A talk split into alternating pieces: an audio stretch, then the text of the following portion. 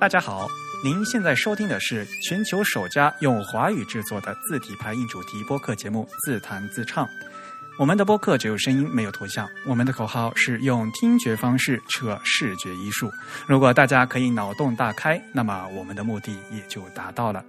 今年现在是已经是进入了丙申新春佳节，我们在此祝大家新春快乐。我是主播汶川稀饭东营居 Eric。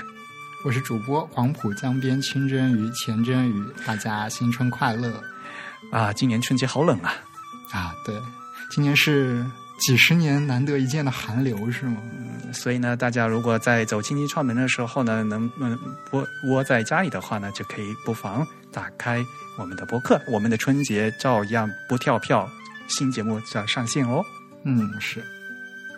那好，那。这新年的第一期，我们还是从听众反馈开始说起。嗯，对了，我们收到了非常多的听众反馈。啊，我们上次第十期呃讨论了 typography 是什么的时候，我们收掉收到了大量的听众反馈，对吧？对，而且都非常的长。这个都是说明大家都非常认真的听，而且呢，都给我们引起了非常很好的一个互动。我先对。嗯，这么多的听众朋友给我们这么认真的反馈，表示衷心的感谢。嗯，那我们提出呃，把一些一些反馈拿出来和大家共享一下。好，那首先是我们在微博上收到一个非常长的反馈，这位微博的朋友的署名是韩老邪隐于世，是念邪还是念爷呀？呼韩呼韩邪单于。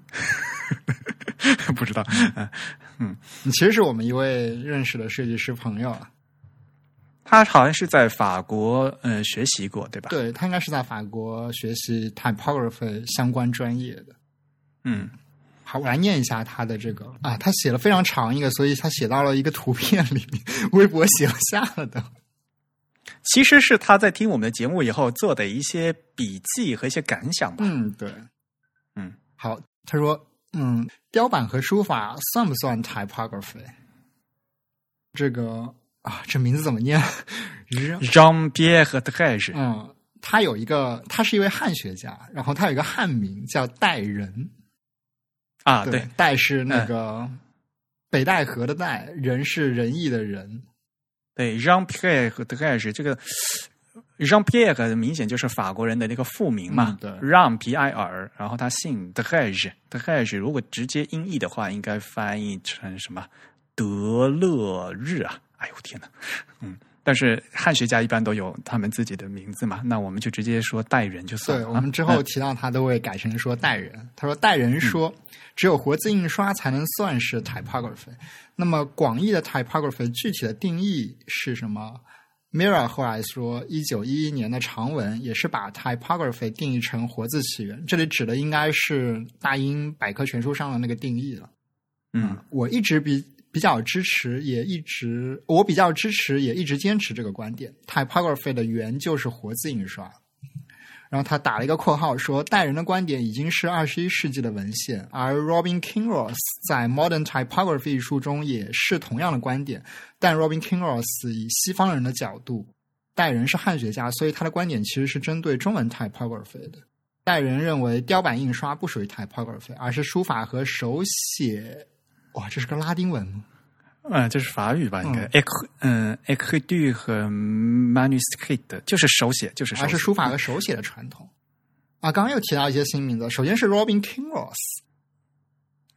Kinross，Robin Kinross 对，呃，给大家介绍一下，Robin Kinross 他是一位写作者或者说说出版人是吧？因为我知道他就是因为他是那个 Hyphen Press 那个出版社的那个创始人嘛啊啊，那可能是英国人是吧？Hyphen Press 是伦敦的吧？嗯啊，嗯，对他写了一本比较有名的书，叫《Modern Typography》，呃，An Essay of Critical History，好像是全名是这个叫法。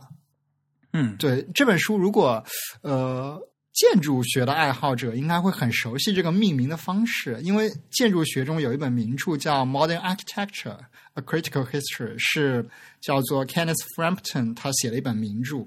它是以一种我们所谓 critical 的视角来看待整个现代设计的这个发展的。所以，Robin Kinross 其实是沿用了，或者说向这本书做了一个致敬吧，就写了类似的这样一个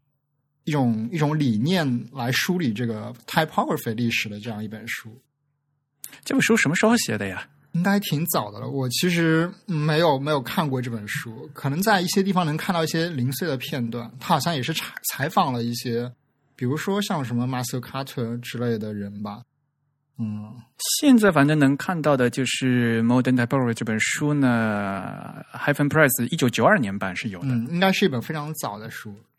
嗯，所以它就是呃。基本上来讲呢，他是研究 typography 字体排印的一个学者吧，应该可以说是啊，对对对，而且是然后他纯西方的一个视角，对，然后呢，他是一个作家，那他撰稿人，他写了很多东西，他还是一个嗯出版人啊，嗯，他因为 Heaven Press 也出的这个这个出版社，呃，出的内容都是关有关设计和字体排印的，对吧？嗯，对的，嗯。啊，所以在第二点中，那个他的意思就是说，typography 应该不包括雕版和书法，因为他举了两位在西方研究工作的学者都提了这个观点，而且一位是站在西方视角，另一位汉学家呢其实是站在东方视角，也认为这个雕版和书法都不算 typography。嗯，所以这个，但是一般来讲，就是中国人。觉得就是说，雕版印刷也应该算是 typography，对吧？嗯，对，嗯，这个就是观点的不同啊啊，是，就是其实我们今天的这一期节目里，是不是也会讨论到这个事情？嗯，很多很多朋友就是对于雕版应该嗯不是很熟悉，所以呢，嗯，我们要稍微做解释一下，因为雕版它西方人之所以觉得它不是 typography，是因为雕版是一一整个版刻出来的，而不是活字。嗯。活字是呃一个一个字一个字的，然后再给它拼起来，它有一个主板和一个排版的一个过程嘛。而雕版呢，它往往是一页纸就直接整个先由比如说呃呃有一个书法家先先写出有个写手先写出来，然后再给它倒贴到板上，然后再给它刻出来。所以它是以整页为为单位来做的。所以呢，从理论上讲，像这一页像是一个书法的一个作品。啊，对，简单来说就是每一个字符的这个重复利用是不是完全重复，或者说允许在一个版面内有一些差异性。嗯，对，那这个比较像是一种西方人对待这个工具发展的这个历史的一种观点，我觉得很难说这个究竟算不算 typography。嗯。是，但毕竟 typography 这个概念整体都是从西方搬过来的，所以这一方面来说，西方的学者的话语权应该是比较值得参考的。这主要就是他们的基本观点，就是说他们是以那整页的嘛，而且呢，雕版的确就是还首先还是有人写的嘛，嗯嗯嗯，这还是一个书写嘛，就是 écrit 和对，或者叫 manuscript，就是还是要手写。嗯，对，相比于纯活字，雕版有更多的艺术性和随机性在里面。对，嗯。这是这个重点之所在啊。然后，Emil Ruder 说，Type Designer 和 Graphic Designer 不一样，应该区分开来。其实我觉得 Eric 说，Type Designer 做非常美的字形，但是排印效果不佳，这个问题值得去考证一下。Emil Ruder 的观点是否能解释这个问题？然后他打了一个括号说，小林章先生书中，Adrian Adrian Flutiger 说的器乐器制作师和演奏家，这一观点很棒。然后他接下来说，一小时十分钟的时候，大家说很难找到一个既设计字体又做字体排印的人。我对这一观点持否定态度。不说成为大师或者怎样，法国的美院教育系统中，甚至欧洲其他国家，只要你是平面设计专业的学生，都有 Type Design 和 Typography 两门课程必修。在 Type Design 课上要设计自己的字体并应用（括号不是 Logotype，是印刷字体）。在 typography 课上是要从了解历史和排版规则开始，到排一本自己的书，直到印刷到装订。所以说，欧洲美院毕业的学生实际上已经掌握，已经要掌握这两项技能。然后他又有一个括号说 m i r r 说了四项，我把它概括成两大项。m i r r 说哪四项？啊，就是字体排印嘛，所以是四项。时那时候就是四项。但是，然后我说是是呃，就是两边都都。都要有嘛。然后 Mirror 就是那时候就开玩笑，那现在是呃不仅是双彩了，变成是四彩了。啊啊，对对对，嗯 嗯。但是在工作中还是要看具体项目是要你可以发挥哪项技能。所以其实，嗯，他的意见就是说，呃，Type Designer 和 Typographer 有可能是可以合并的，或者说他们其实就是一个人掌握的两项技能这样子。对，从技能上面来角度上，那肯定是的呀。嗯嗯，而且我也赞成，就是说，呃，type，呃，做 type designer 字体设计师也要学就怎么排版，对吧？嗯那学呃 type 呃 typographer 这个东西的话，就是字体排印师的话呢，也必须呃要懂得这个字体设计嘛。因为小林章的书里面，他的一就是转转述了就是阿德里安·弗洛提克先生的话嘛，他其实就他在他的意思来讲，说是 typographer 其实是涵盖了 type design。啊，嗯，对，这就是关系，就每个人的观点不一样啊。他在那他的观点里面就是说，嗯、t y p o g r a p h y 要，呃，typographer 要做的事情要比 type design 要多。嗯嗯。然后在第三点的，就我们刚才念的这一点的开头呢，他提到了一位一位设计师叫 Emil Ruder，这位设计师非常著名了。啊，对，这个什么瑞士设计，对吧？呃，Swiss design。对，Swiss style 或者我们叫什么 International Typographics 什么啊 design 这样子一个，应该算是曾经的一个设计风潮和一个设计运动吧。他应该算是一个祖师爷级别的人物他就可以算是 typographer，我觉得。啊！对对对，他是瑞士巴塞尔学院这个专业的，应该是教授吧，曾经。嗯嗯呃跟大家介绍一下吧。他一九一四年出生，然后呃一九七零年过世，所以呢就是六十年代、七十年代的这这就是当年就瑞士设计的一个主导性的一个人物之一了。嗯，对。嗯、他说，嗯，Emil Ruder 说，type designer 和 graphic designer 不一样，要区分开来。这个观点其实，在现代、当代都已经是比较主流的了。嗯，对的，嗯，你看，这不愧是这是专业学习跟刚从大学毕业的这个听众，他的引经据典，然后就可以提出好多好多 不呃这个不同的背景知识，啊、还有我们来做这么多的注解。对，这是一个非常学院派的一个反馈。嗯非常感谢啊，写的这么长哈、嗯好，接下来是我们收到了一封邮件啊，这封邮件也挺长的。这期的反馈都非常对长，，这封邮件，这位听众署名是 N F F，而且这个 F F 两个字还加了斜体。哈、天哪！啊，非常特别的。他说：“尊敬的自弹自唱主播和 Mirror 音，年末好！今天听了自弹自唱第十期，听到不少感兴趣的点，想跟你们聊一聊。第一点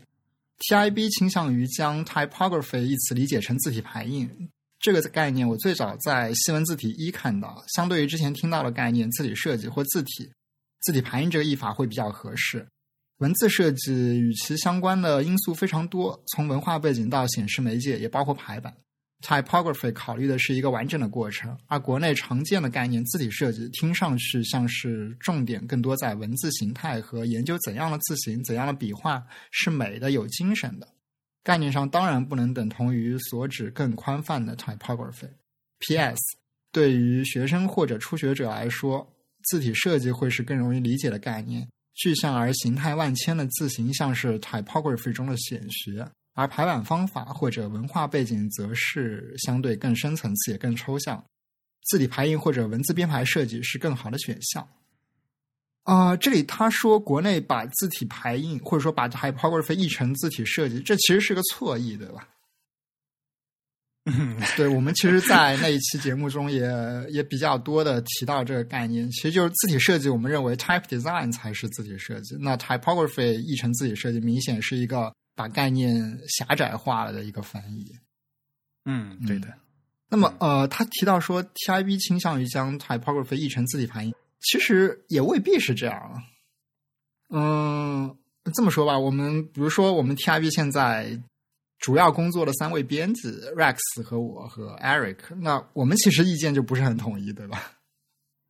但是最早我们 Type is beautiful 的那个 logo 底下写的是字体排印，对对对吧？然后我我个人是字体排印这个这个派别的。啊，对，其实就是 TIB 也算是经历了一个历史的变化吧。就因为最早可能大家能看到的一个比较公认的排译法就是字体排印，这个概念似乎出现的比较早一点，所以早期 Rex 应该也比较倾向于译成字体排印。那我其实加入 TIB 已经很晚了，我之前也在节目里说了，我是受《Typography Today》这本书的影响比较深，所以我一直是坚定的文字设计派。嗯，当然，实际上在做一个具体的编辑的工作，或者说我在写文章的时候，我还是会考虑到这个词的使用语境吧。如果说这个词的使用语境，比如说他引用了一个作者的原文，那位作者更倾向于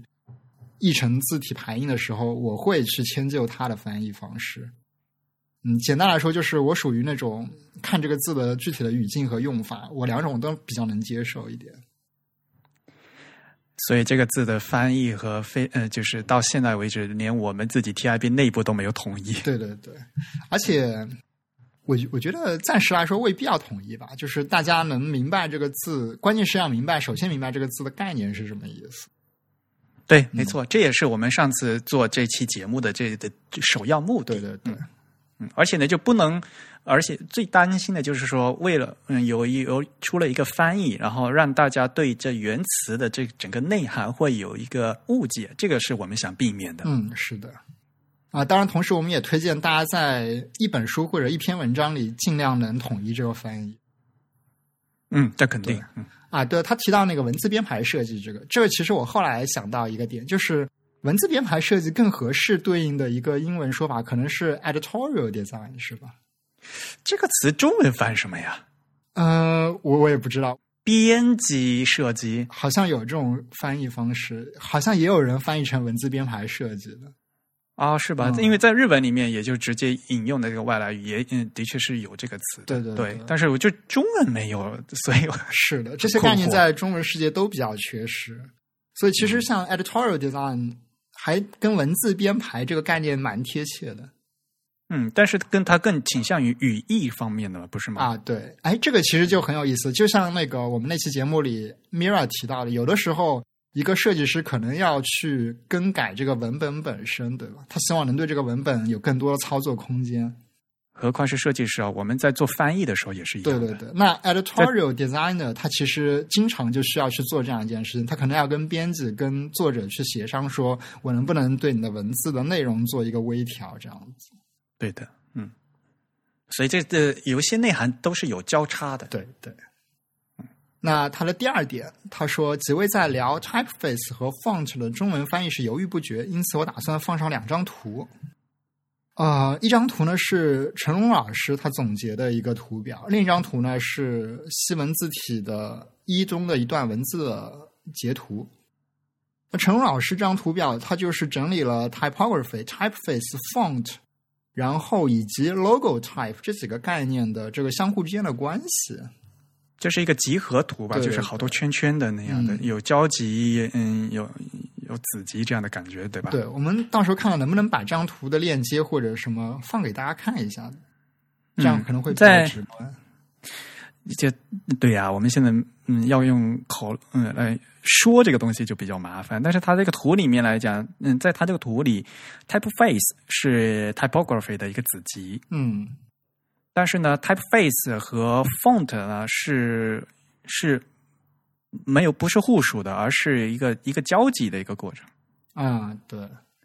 然后另外一个 logo type，logo type 是和 typography、typeface 和 font 这三个概念都各自有交集，但是也有自己独立部分的一个嗯概念。对。从这张图里，我们可以看到陈荣老师将 typeface 直接是归成了 typography 的一个真子集。嗯，他认为它是完全从属于 typography 的。嗯，同时我们可以念一下陈龙老师在旁边的一些注解啊。他说，typography 等于文字设计，也就是翻译成文字设计。嗯，它定义成以文字为主要表现手段的设计范畴，涵盖纸媒、影像、新媒体等各种媒体。typeface 翻译成字体，以发展为时代字库为前前提条件的一整套具有统一风格的字形组合，是字库的造型属性。呃，然后接下来 font 翻译成字库，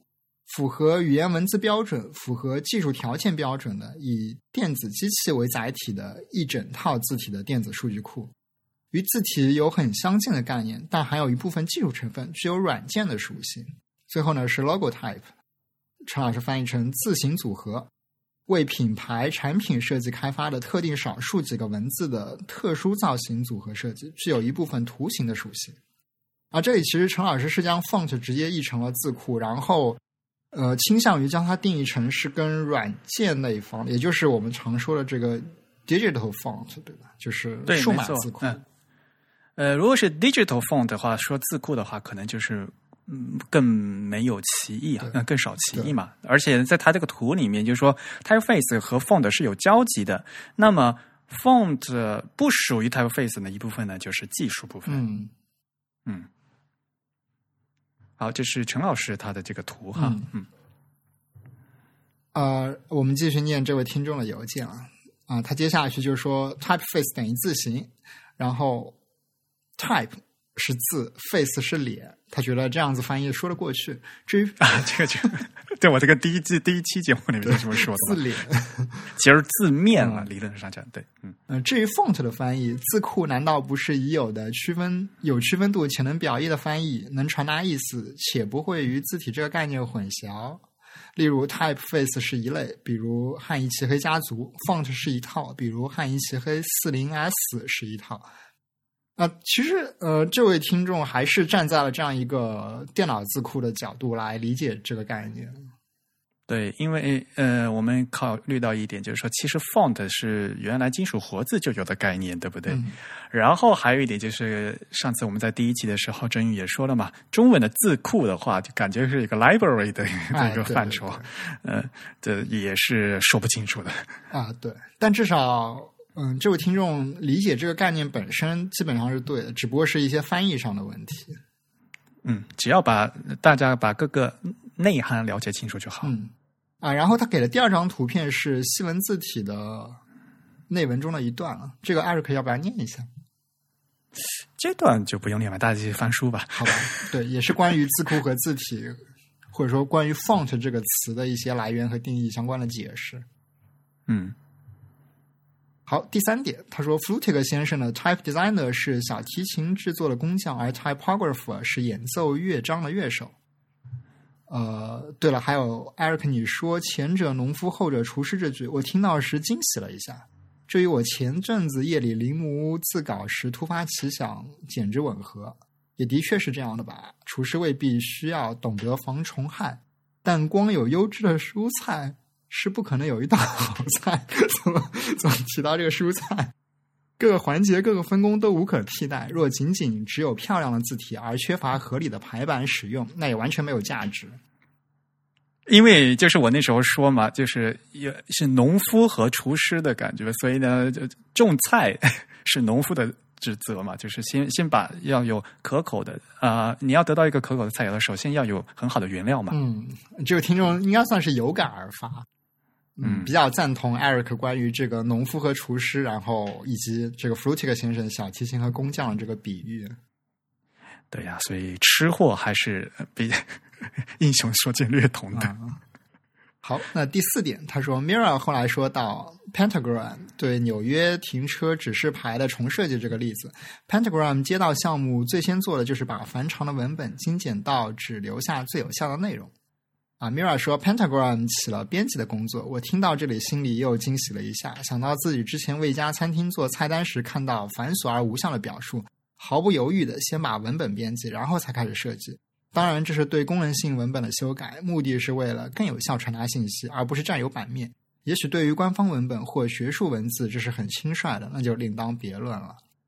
这个其实，嗯，就是我刚才也说到了，editorial designer 其实经常要面临这样一个编辑文字工作的这样一个环节。然后，当然，这种编辑肯定不能是设计师单独来进行的，一定是跟编辑和作者协商进行的。所以嘛，刚才说大家的工作有交集，但是呢，这个交集的话，只是有大家共同合作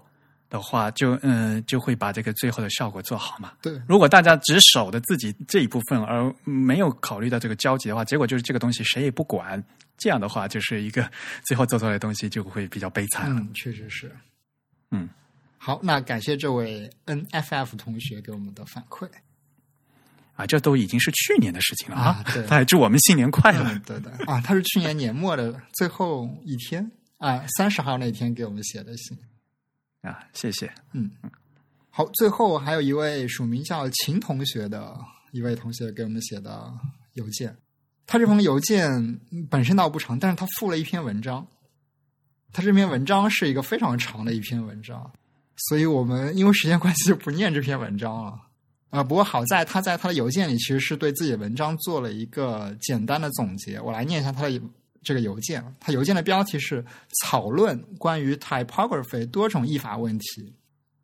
真鱼哦，刘庆先生，你好，我十分喜欢自弹自唱，从两位先生的谈话中学到很多。我还属门外汉，但仍旧是有些不成熟的见解想与两位先生分享的，即第十期的主题关于 typography 译法问题。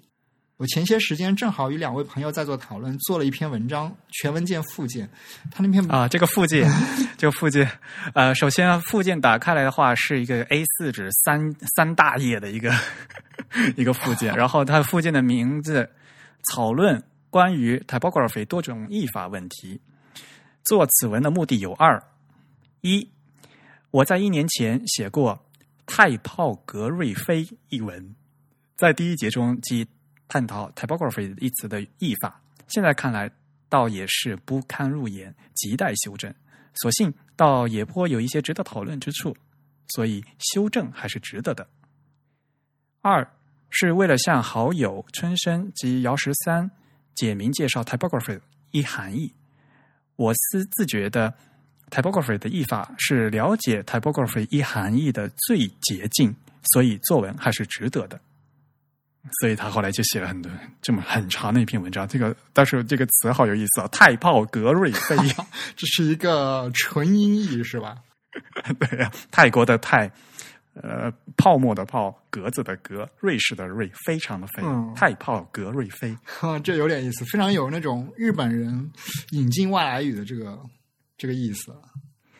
音译哈，嗯，嗯，邮件里面他简重要的说了是吧？他说：“我且我且简述流于话题圈内最常见的几个译法：一、字体排印；二、文字设计；三、文字编排设计。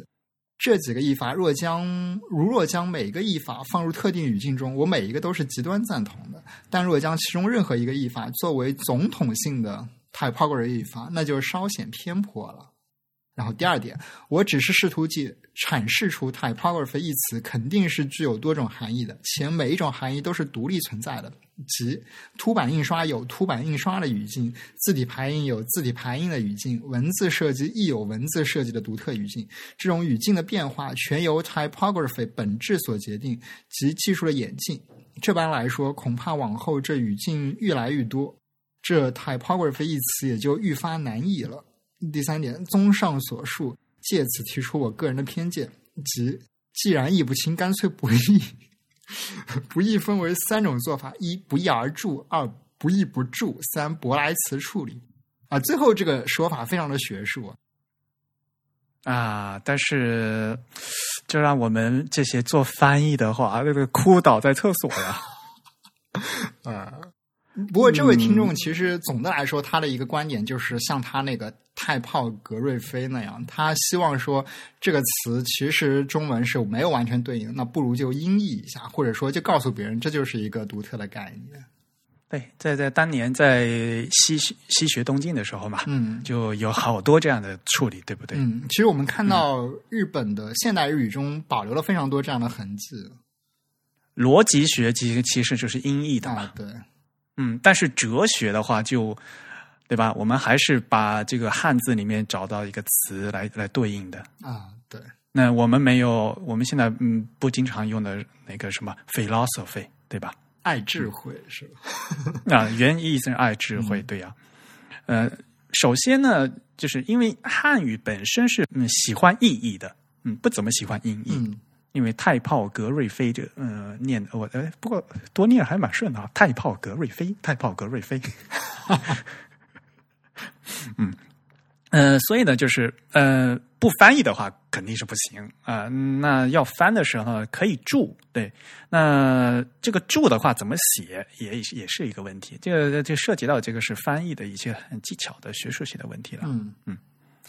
而且呢，啊、我必须要纠呃纠正一个我的口误。就上期在讨论的时候，我经常把这个说成是凸版印刷哈，其实应该是活字印刷啊，就不不仅是凸版的啊啊啊啊，对，应该应该是活字印刷。嗯就是说，typography 这个词呢，经常会呃呃传统上就给它翻译成呃活字印刷或者活字印刷术呃，或者活字印刷学似乎是官方翻译是吧？呃，就是应该是活字，诶，我记得是不是那个就字典里面应该是活啊字，啊嗯嗯因为凸版印刷是另外一个词。啊对，let letterpress 是吧？啊，letterpress，、对，这这是我上上期有有几个口误啊，嗯跟跟大家纠正一下，不好意思。嗯，所以他这种观点也是在翻译里面，就是引进新的这个术语的时候的一个非常常见的一的一个观点，对吧？嗯既然译不清，那干脆不译。那所以我们在很多情况下，大家就是没有这没有一个呃公公认的译法的话，我们还是说 typography 这个词，我们还是把英文这个词念出来。啊是的，哪怕我现在我自己本人是字体排印的倡导者，但是我有时候字体排印，我还在说是 typography，意思意思说我在说的是 typography，我的我在我的这个语境里面，我的我的字体排印是等于 typography 的，我还要跟大家说一遍，因为这个还没有取得共识。嗯嗯。不过现在这个大家可能整体的英语水平都有一些提高，我们有的时候写文章图省力，也确实会保留更多的这个英语单词在里面。对呀、不过从严格的这个翻译的角度来说，事实上是应该要尽力去将它译出来的。嗯，毕竟我们不能认为每一个人都懂英文嘛。对，而且对吧？嗯，很多人就是不、嗯、没办法翻译这个，后来就这个文章也看不下去了。因为如果你是嗯专嗯、如果在谈这个事情的时候，你会发现这就像正如他的这个附件里面，就整个中中文的文章里嵌了好多 typography typography 里面啊，排起来也不漂亮，说实话。嗯，这也是一个问题。嗯，那又是那就又涉及到什么中西混排问题了，是吧？嗯，所以啊，嗯，这个问题，嗯，翻译是的确是有争议的，嗯，那我们也是把这个问题抛出来，让大家呢来进行百家争鸣。嗯，好，那感谢这位秦同学给我们分享了自己的文章。嗯非常感谢大家对这个问题的关注和对我们这么认真的一个互动哈。我们我们现在收到的这个邮件是越来越长，字数是越来越多。呃，我们我这念邮件的压力也越来越大 啊！这就像刚才这位秦同学，他写邮件非常书面语，嗯 我我念起来这个压力非常的大。我很高兴的一点就是，我们长达将近两个小时的节目，居然有这么听这么多的听众朋友是认真听，没有睡着，嗯，而且还一边听一边做笔记的，像刚才那个 韩同学也是，非常感谢大家。嗯、我也希望就是有嗯、在 typography 在字体排音这一类的这些大家关注的话题呢，能更多的进行一些互动。嗯。那么我们今天的一个新的话题呢，就是什么不是 typography？啊，哇，这个这个话题更大呀。呃，因为因为这经常和这个 typography 混淆的就是书法嘛，calligraphy 嘛，对吧？嗯所以呢，今天我们非常荣幸的请到了真正的书法家 对，啊。那我们还是按惯例让嘉宾来做自我介绍。嗯，好，好，大家过年好，我是张敏迪。我呢是是那个严格来讲说是一名书籍设计师吧。我现在主要是那个设计书籍和呃字体，目前在杭州。然后那个因为从小呢就比较喜欢写字画画，所以就呃，对书法就比较有兴趣。然后正好我们的工作呢，现在也主要是以呃设计呃书书法家和那个画家的呃画册比较多，所以这方面就接触的多一些。在我印象里，米迪是一个生活在民国时期的人。那个其实也不是啦，我也是生活在那个二十一世纪的。那个只是因为那个以前在刚开始了解字体，或者说去呃找字体资料的时候，就是发现就民国的特别多，或者感觉对比起来，会感觉民国的一些字啊设计的特别有意思，所以关注的比较多。呃，当时就在微博上或者微信上发的那个。呃，这方面的东西比较多，可能给大家大家的印象就就感觉好像我对民国特别感兴趣。实际上，我我其实对很多都感兴趣，而且我每天我那个也也也写一些写，有时候写字啊，也是无论是那种古代的各种风格，还是现代的那种日本的风格，或者说西方的一些一些那种，就是反正是我觉得我是各种都感兴趣的，都都都都都写吧，或者都关注。只不过有的时候给别人的印象会偏向于某一种，好古之心啊！对对，这个是。所以我们还专门向米迪求了一幅字，是吧？没有没有，这个是我们一起创作的吧，算是。啊，对哈，呃，写了一副对联是吧？对对对，写副对联。到到时候我们就大看不见了，怎么办？那就发在那个把这个你们那个图片发出来给大家看。对对对，来看一下，呃，上联是什么来着？上联是。文韵文通辞旧岁，下联儿。下联是自弹自唱贺新春。啊，这有横批吗？我在想，横批怎么讲？好喜庆。什么迎春接福是吧？对，因为自弹自唱已经有了，又不能当当横幅了。其实本来那个自弹自唱也可以啊。啊，对啊，就是要嵌的时候是把它嵌到帘里面去，还是嵌到那个直接写成横批嘛？不是？对对对，我们已经写到那个帘里面了，横批就就不要了，横批就就不放了。自我感觉这这个还是对的比较工整，而且平仄也是比较顺的。横批就写横批就不放了，横批就写新年快乐。哎，米迪，你说下你的教育背景吧。我是在就中国美院学的是平面设计啊，你学平面设计的？那我记得以前你是学书法的呀。对，我是在上大学之前是学了学了几年书法。啊，就从初中啊、高中啊都有老师跟着老师学，嗯嗯，学过几年。那好，我总是问其，呃，我我的嘉宾啊，同样的问题，你现在有多少支毛笔？多少支？我数不清，我不知道，我没数过。大概，大概，大概几十支吧。几十支？嗯，没有上百是吧？上百，我我我不确定，因为有些用坏的丢掉的可能就不。也不知道，我估计应该，我现在那个就手头上应该也就几十支吧。而我经常用的其实就那么三四支吧，就经常用的。最常用的你喜欢用狼毫吗？还是？嗯，狼毫、羊毫都有吧，但是还是羊毫多一点。羊毫多一点啊。对对。然后另外一个问题也是我经常问朋友的，就是你到目前为止写过的最大的一个字有多大？最大的。最大的也就是四十整张吧，就是一米一米三多。天哪，你那个是是什么单字的作品吗？还是怎么？哎，就是四十整张的纸，然后放在地上，然后写一个字。然后你是用多大的笔呀？用 得用拖把来写。也没有啊，一米多也没多大呀。其实那个还好，也就是要么你就几根毛笔放在一起写吧，或者是用那种稍微大一点的嘛。你知道我脑补的是什么场景吗？是那个什么一年一度的那个日本汉字年度汉字的那个哦，对，其实跟那个差不多，我估计。清水呃清水寺的住持拿了个拖把大的毛笔，然后唰的写，是那样一个那样一个场景，知道吗？好了，那言归正传，今天呢，我们请米迪过来，是跟我们大家一起来谈一谈啊，就是书法和字体排印的一些关系和区别啊。首先呢，我们从书法来讲吧。什么是书法？因为可能米迪在这方面呢，呃，做的比较多一点，会比我们比较呃更清楚一些。所以呢，我请米迪来先先说一说，什么你觉得什么是书法？或者说，呃，书法和字体排印的最大的区别是什么？嗯，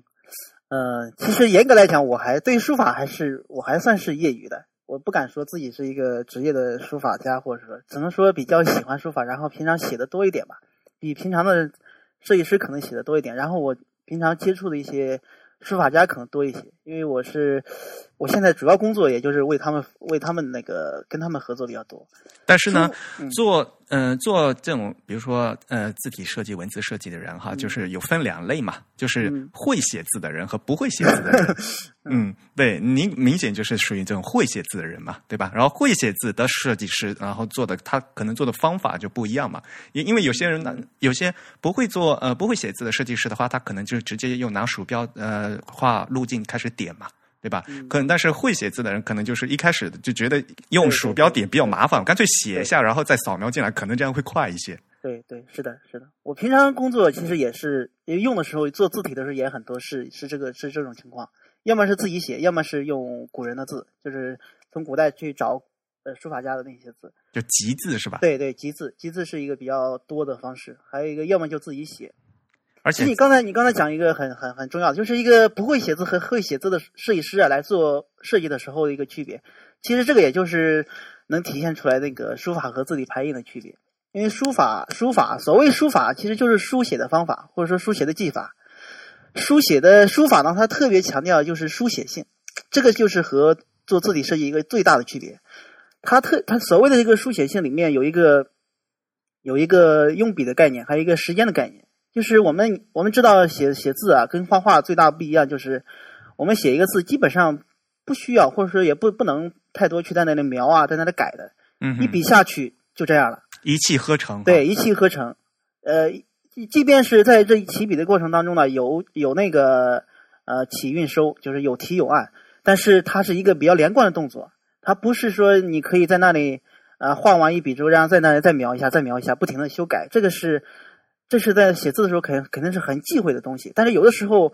我们正常来讲的话，一般写字的时候，你稍微那个修改个一两下，或者稍微那个补补补一下，这个也是很正常的。但是整体来讲的话，是跟画画不一样。他画画你可能是一笔下去，在那里不停的那在那里描，在那里改，嗯哼，那个可以反复的修改，或者我们包括我们设计字也一样，我们那个用电脑或者说用铅笔、用尺子来去设计字体的时候，可以在那里反复修改。就所谓的写美术字嘛，对，写美术字其实更多的是画美术字，画字，对，对画字和写字的区别嗯，就是那个书法和那个，比如说字体设计，我觉得用简单来讲，就是一个是写，一个是画。对他那个画的话，那个就是比较，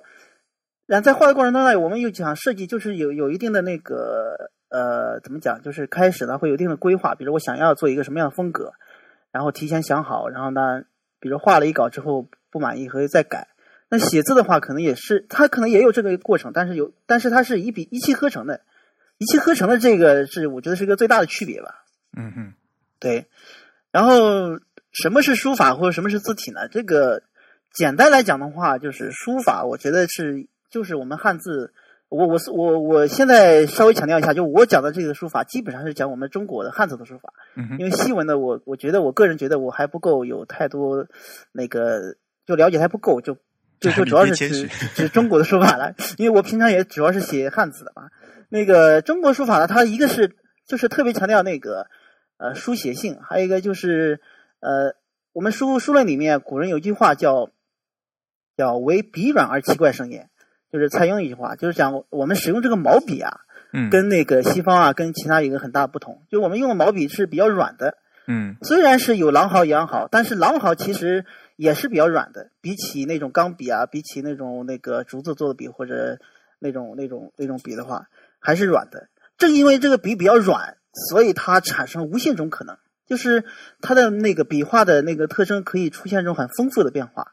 这个就跟那个其他的笔不一样，你用那种刷子啊，或者说那种硬笔啊，它出来的线条的那个特点或者说变化是相对来讲是比较单调的。嗯或者说是比较那个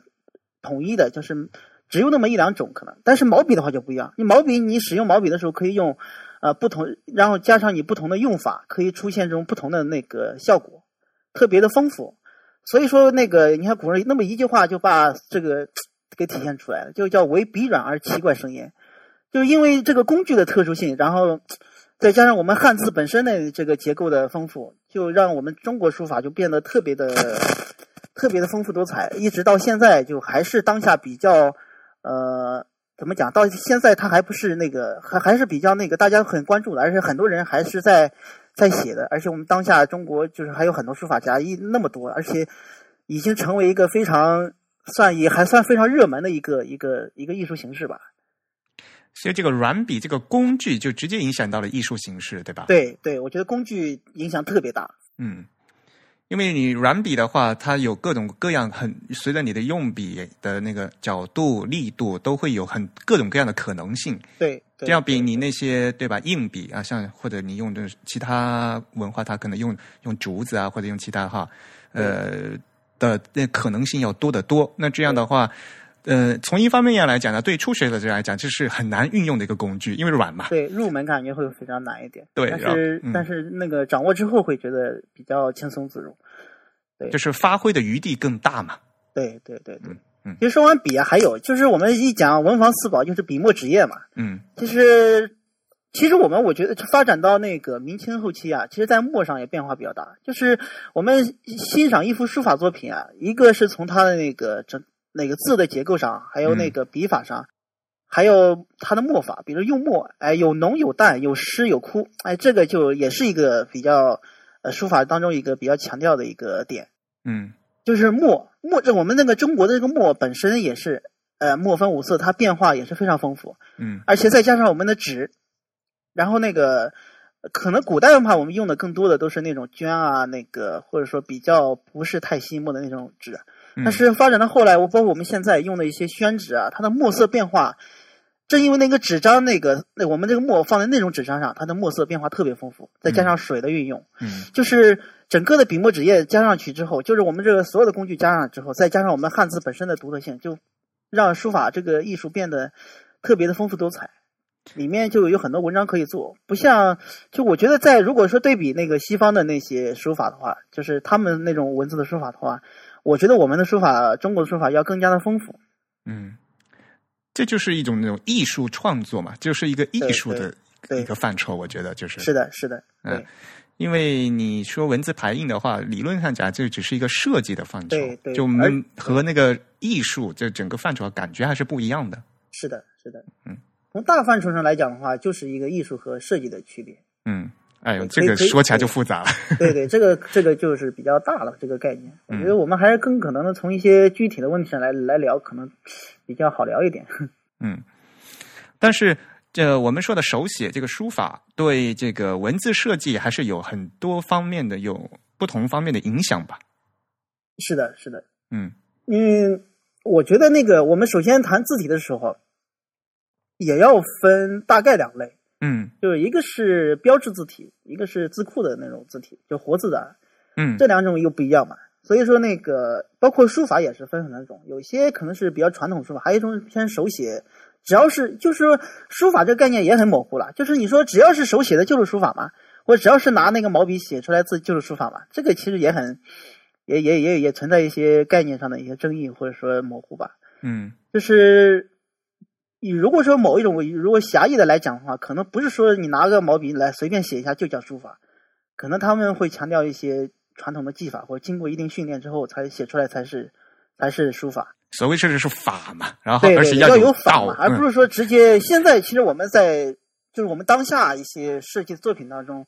可能会看到很多没有太多法的东西呢。你说有些就直接拿毛笔随便那个涂两下，就感觉好像是书法，或者就甚至拿拿拿拿那个。呃，拿墨在在纸上滴一下，那种墨韵就好像是能代表中国文化一样。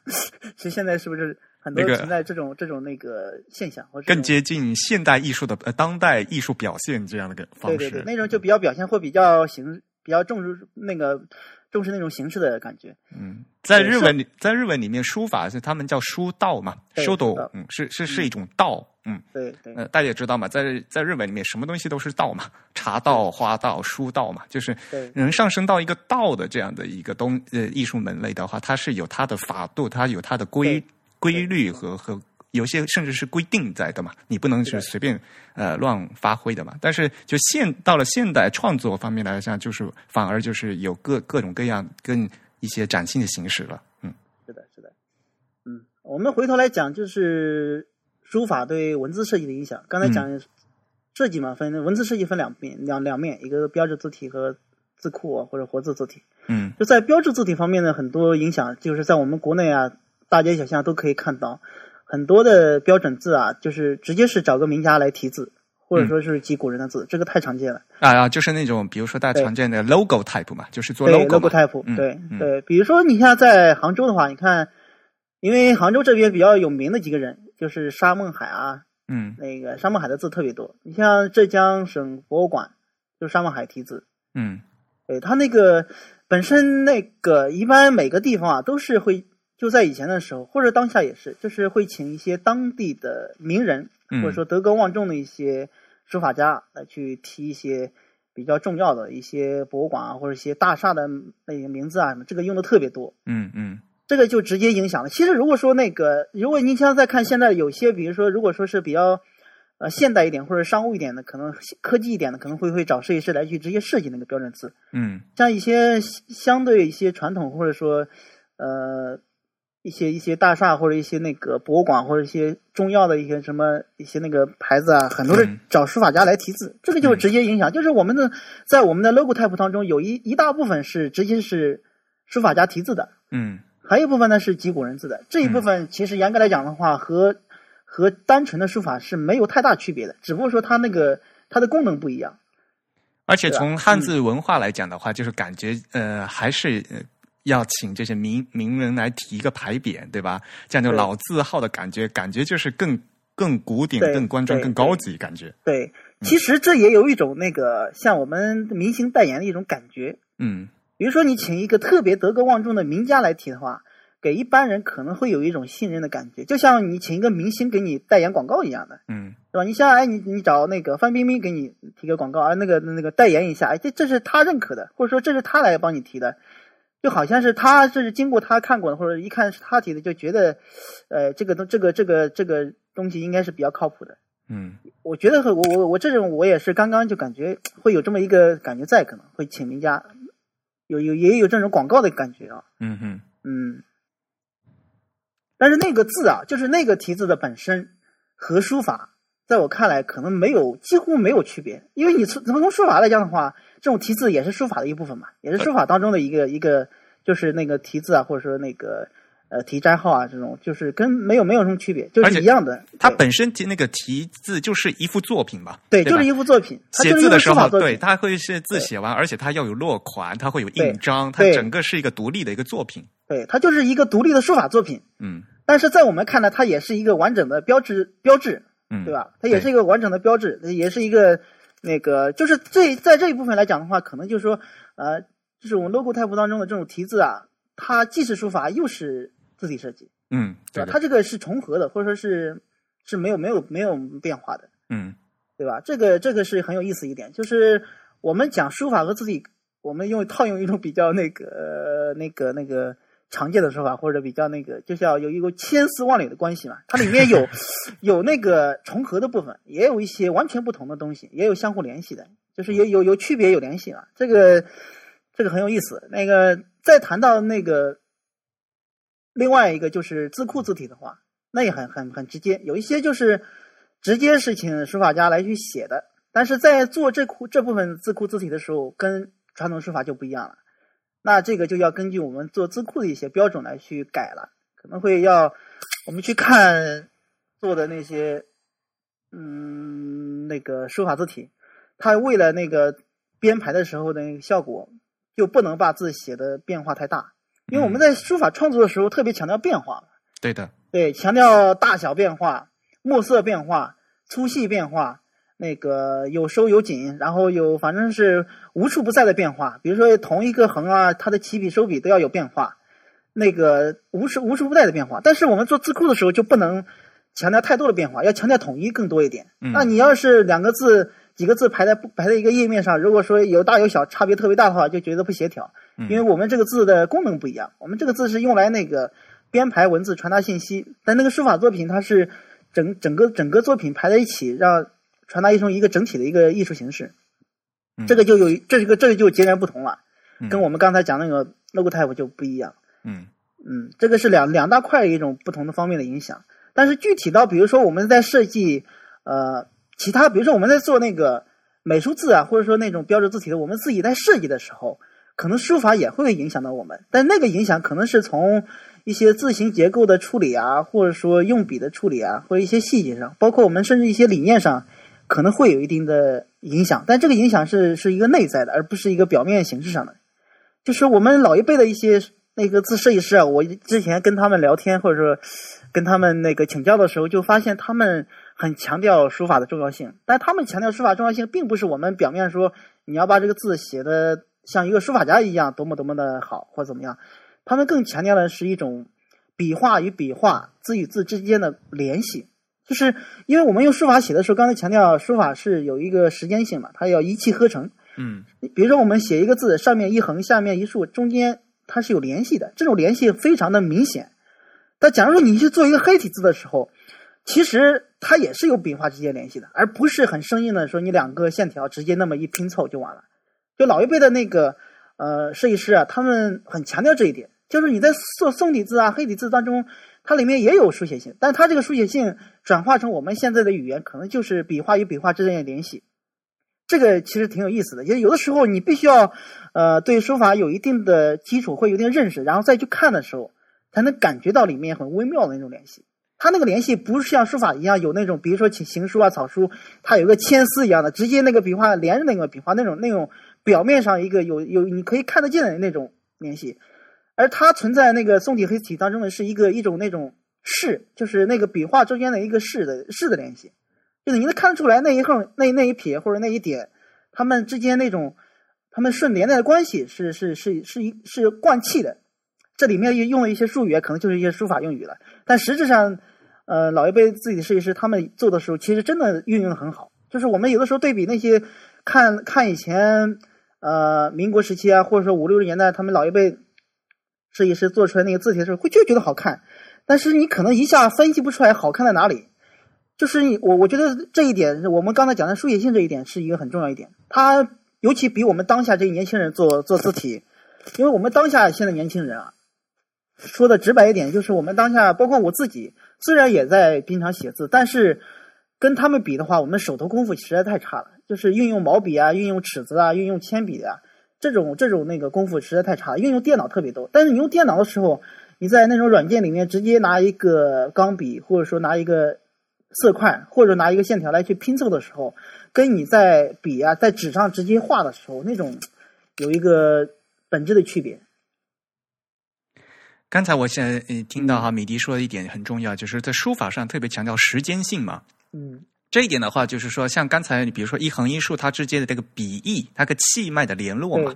这种连贯的话，这它可能就特定于这幅作品的这个地方的这个字的里面。它是这样子的，对吧？你换了另外一个同样一幅作，品换了同样的字出现在同样不同的地方的话，它它的这个气脉可能就不是这样连贯的，对吧？它可能用另外一种方法去，所以呢，它对对，它是具体的方式不一样，但是它我觉得核心的就是方法和道理是一样的，就是具体的做法可能是有有千变万化，嗯，但是那个这个理论或者说整个的规律是是一样的。但是书法就特别强调，它就在此时此刻这个地方的的这个。脉络，而且它要有不同的变化嘛。对，嗯，但是活字的话，因为它是活字嘛，它活字作为这个概念最基本，它是可以重复利用的。对对对，嗯，所以这是它最根本的区别。这就反而就是打破了这个书法的时间性。它因为它不无论是什么时候出现，它都要这个样子，因为它会被重复利用。对对对，它要特别强调一种稳定性，或者说适用性、适应性，就是不同的字排在一起的时候要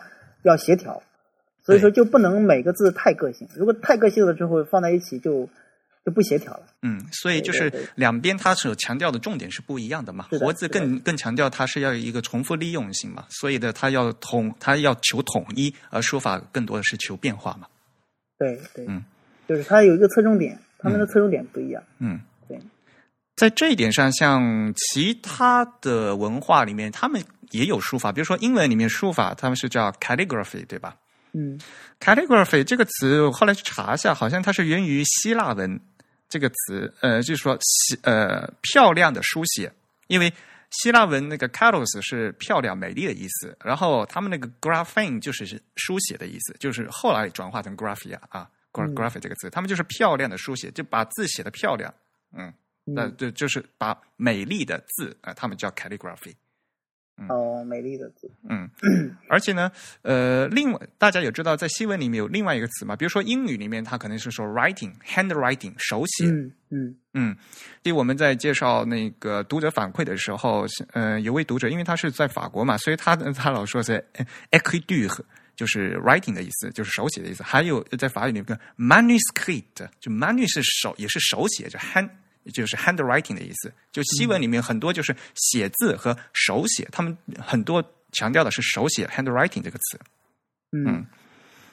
嗯，在这一点的话呢，其实就是手写是书法艺术中的一部分，可能还是算基础的部分，但是还不算是在中文里面书法创作的这这个层次。我觉得就是对，感觉其实嗯所以我觉得从书法一个大的概念来讲的话，还应该还包括刻字嘛，就是你嗯在石碑上刻字，就是那种碑刻当中那种，它也是书法。对啊，就是像篆刻也是书法的。其实篆刻从大的概念上来讲，应该也能包括书法，包含在书法里面。是但是它当然自己也是独立的一个门类。嗯，但是比如说我们在所有的院校里面的专业，其实篆刻都是书法专业里面的了。嗯嗯嗯嗯那个从我们我们讲一般那个，其实他们一般也都不分家，其实一般那个都会，就是说，但是有侧重点不一样。嗯对，包括刻啊、雕啊，呃，都应该是就是大的范围之内的。嗯手写是，但是主要的嘛，因为肯定是手写是主要的。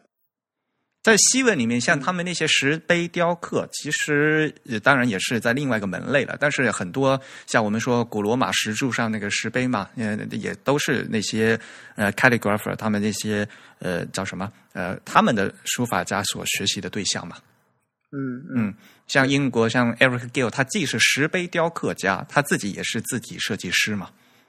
对对对，嗯这其实其实他在雕刻之前，一一般也都是写上去的嘛。对先写上去，然后再雕刻出来。对，但有些时候在刻的时候会有一个再创作，会可能跟原来的手写的稿子不一样，嗯有些甚至可能呃变得更加有意思，嗯也也也也也有这种可能。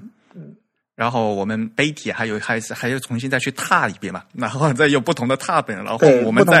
再来再来学的话，然后又会又是另外一个转变嘛，再给它倒回来嘛。是的，是的。嗯其实一般来讲，我们当然是想着能看到墨迹啊最好，嗯但是有些时候看拓本的时候，拓本也有拓本本身的美，嗯嗯就那种那种踏出来那种感觉，也有那种金石味道嘛，嗯就那种金石味和这种墨迹的还有不一样。有些时候有些字体或者有些风格，看那种拓片或刻出来会感觉更加的，更它那种风格更加的那个强化，会更有意思。所以那种金石味的话，从某种意义上讲是那个雕嗯嗯、雕刻是工人对吧？他嗯所通过他的材料、他的技艺和那个石他的石碑的这样一个材质所表现出来的嘛。对，有些时候还要再加上历史的，就是比如说风吹日晒啊、风化，那个石头啊会变得更加的苍茫啊，那个踏出来会感觉有那种残破的感觉，会让人感觉到一种呃历史感，就 就就我这个吃货为什么突然想到了什么熟成肉之类的？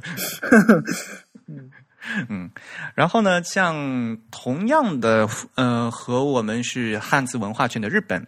他们现在说刚才说了，日本的书道其实也是从大陆传过去的嘛，就汉字书法。可是现现代的日本书法书道，其实他们也有很多个门派，是吧？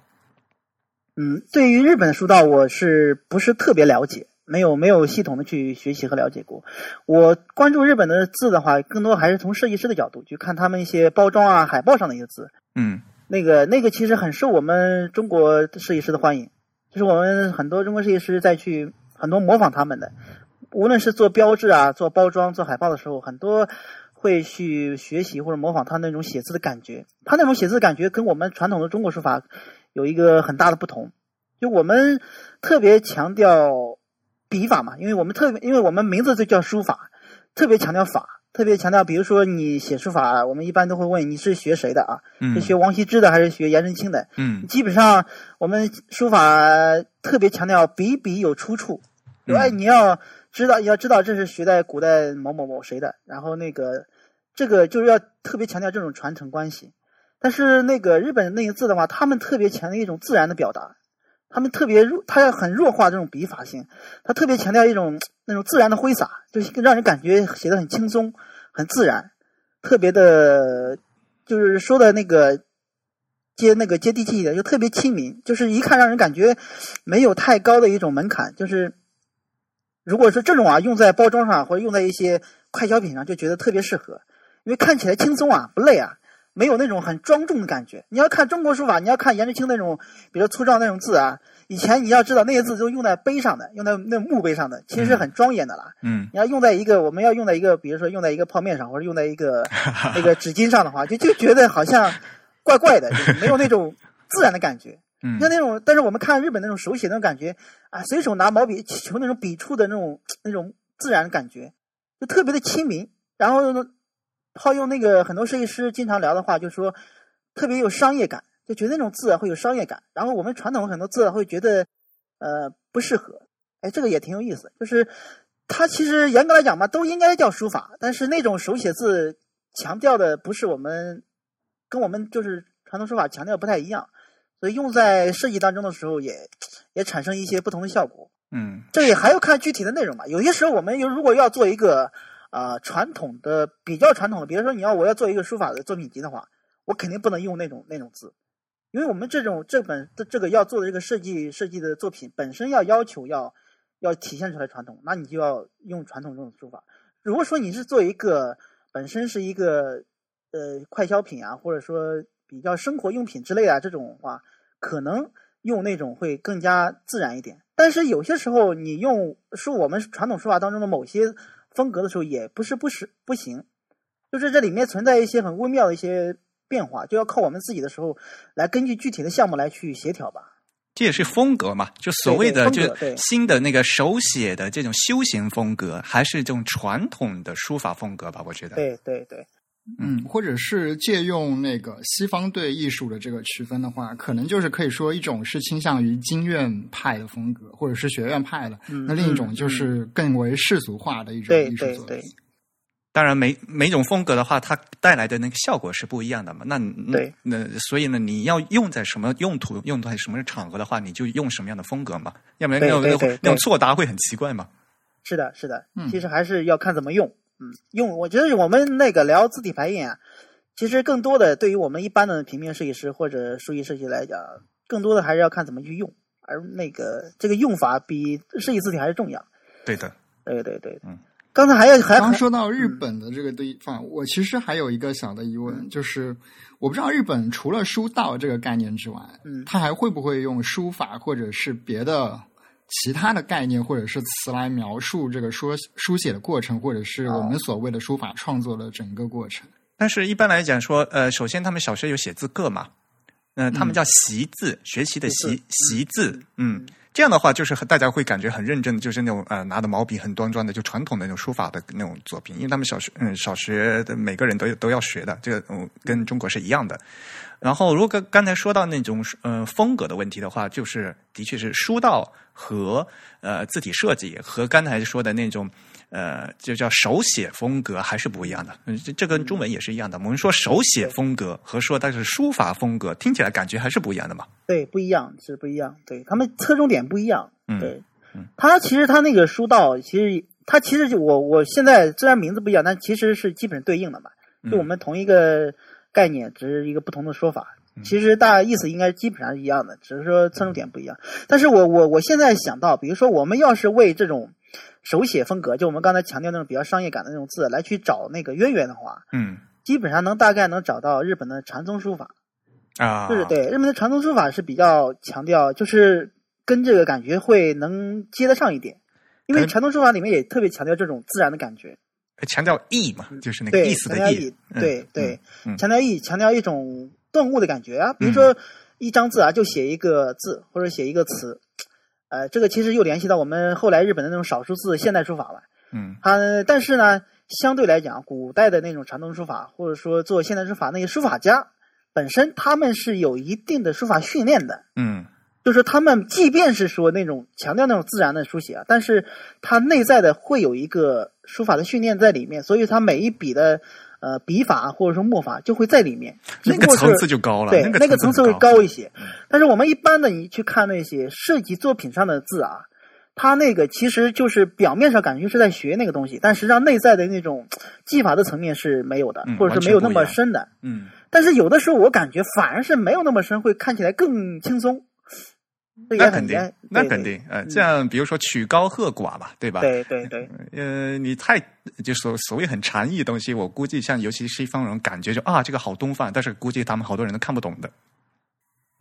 嗯，这其实也就好像我们说的商业插画和一些呃美术作品经典意义上的美术作品之间的区别。我们看到有一些嗯艺术家，他可能经过了多年的美术训练，但是他最后在他的作品中会回归一种朴素或者说一种天真的风格。对对对，但是未必就说明他本身就是这样子，而是他是经过了一个严肃训练的过程之后，再回归到他所希望表现的一种风格上去。对他那种回归那种自然的啊感觉啊，跟就是没有经过训练的再去写那种还是不一样的。对，这个也挺有意思。就是其实你去看小孩写的那种字啊，都很都很好看，都很执着，很有意思。但是你要是一个大人去故意模仿的时候，有的时候是看起来会做作的，就是这个其实蛮有意思。所以说到底，这还是艺术的一个范畴。对对对对，其实那个日本有一个书籍设计师啊叫佐野反反次郎，我不知道你们有没有关注过他，他写的字啊，就是特别就是呃有那种质朴质质趣的感觉，而且他很厉害的一点就是他设计的很多书啊书籍封面，直接就是他拿毛笔写那么几个字，嗯，很多，而且几十年下来好像几乎都是这么干。然后要么就是拿画画他的那种插画，插画也是那种风格的，就是特别志趣的。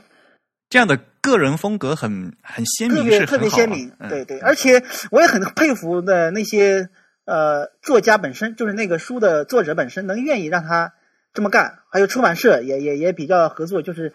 大家一起都都很喜欢这么搞。我觉得这这个在在中国可能想象起来可能很很难，就是一种对艺术家的一种信任。对一种信任或者一种尊重，或者对对、嗯，这个这个很有趣。我特别，其实我们中国也有类似的这种书法家了，像中国有一个叫徐生翁的，嗯，他写的也是那种很志趣的，特别的那种志趣，跟小孩写的还不一样。他那个志趣就让人感觉看起来特别的泼辣，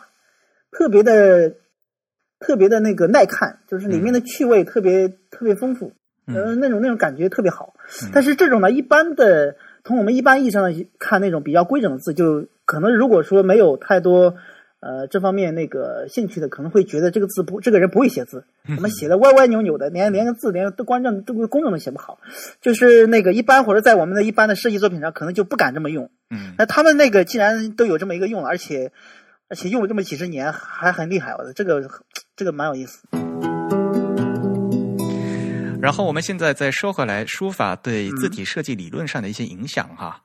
嗯、呃，刚才米迪也稍微谈到了一点吧，就是说我们现在在做呃字体排印的一些字库的设计的时候，这些书法的这些理论还是有影响的，对吧？对的，对的，是。嗯、那个、嗯，所以我觉得我刚听两位在那边讨论的时候，我就想到一个点。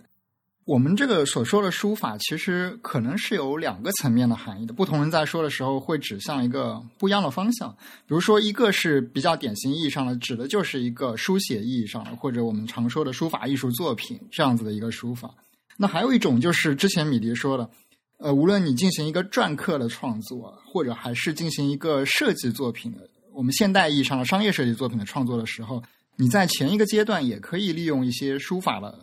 技术或者说一些书法的艺术来作为一个创作的过程，对吧？对对对，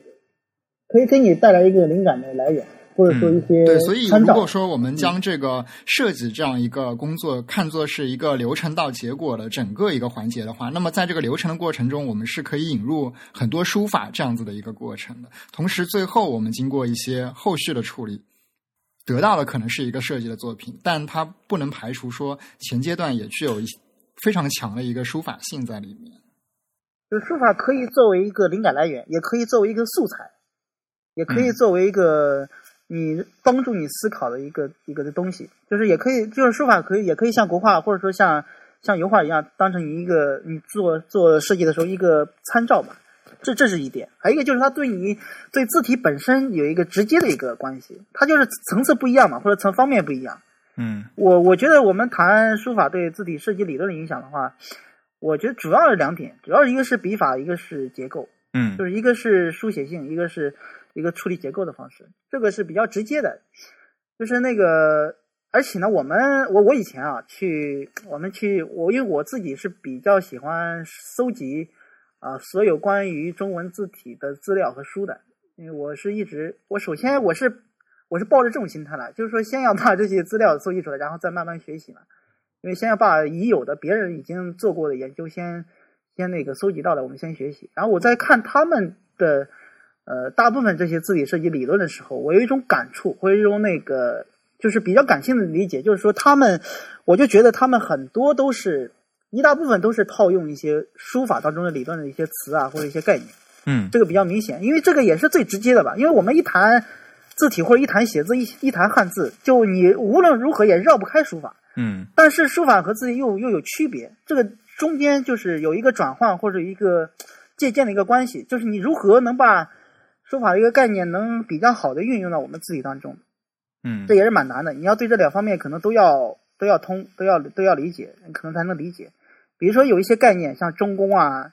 呃这种概念，还有那个中宫本来就是书法上的概念嘛。对，但是你换到到字体当中，可能又有又又又对应西方的一些词的时候，又有又一些变化。对的，对吧？嗯对，因为因为你那个，我知道你之前翻译那个西文字体的时候，里面不也有一些这些词语嘛？对，像西文一般他们说那个 counter 嘛，嗯，就是那个什么，我翻译成自怀了，就好多人还翻成什么自古啊什么的。对对，好多翻译它好多词。嗯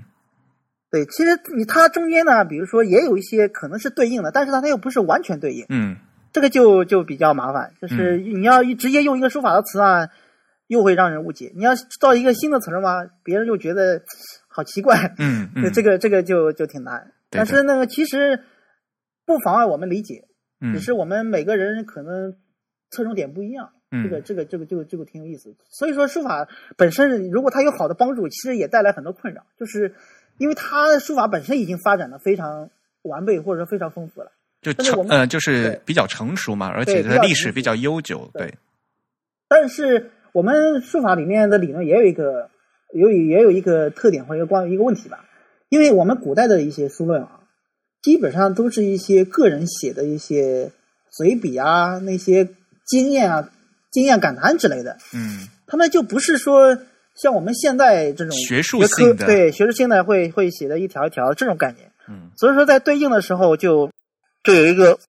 问题，嗯。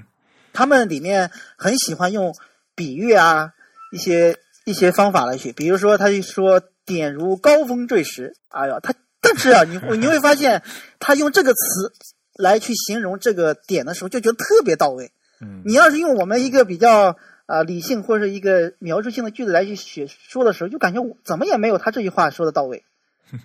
对吧？他反而是那种特别有诗意的，或者说特别有比喻性的语言，反而很到位。嗯嗯，这个这个这个就是就是我们书论里面啊，包括我们的，因为我我以前看过一本书叫，他就谈我们中国的中国的诗歌或者中国的哲学，里面有一种叫模糊的哲学，嗯就他在描述一个问题的时候，虽虽然是用比喻和模糊的一种概念，但是它表达的最到位。这其实啊对受众的要求很高。对对对，他对，所以说对受众要求很高，因为古代的那些都是一些文人士大夫去看的或者去理解的。但这但是话，这个就是我们现在常说的啊，我说的你懂的。我说你懂的，对对，嗯，这可能反映了中西文化上的一些比较根本的差异。对对对，对我感觉来说，西方更倾向于一种逻辑的表述的，嗯嗯那么东方可能更多的像刚才米迪说的，是一种诗意的或者是诗化的一种表述。但是对于我同样是中有文化背景的，比如说文人的话，同样会说法的人，他看这个他就懂了嘛。对。可是你把这个东西去和一个老外解释的话，这个就根本就不通嘛。对对对对，嗯，就很难这个对嗯他如果这样的表达方式的话，对受众就是读者这个方面的要求会很高。是的，是的，嗯，而且发展到现在啊，对于我们中国人本身，可能这么来去沟通的时候都有问题，因为因为我们大部分的 中国人或者我们这些年轻人，可能就缺少这方面的一些一些积累，就就就就你就无法无说难听点，就无法沟通嘛。就有些有些时候，因为你没有没有之前那个前提的话，就无法沟通嘛。就我跟你说这个词，你可能无法没有没有一定理解的话，就没法。这个是是存在这个问题，所以说我们再去转换到自己的时候，就必须要转换一种说法，转换一种语，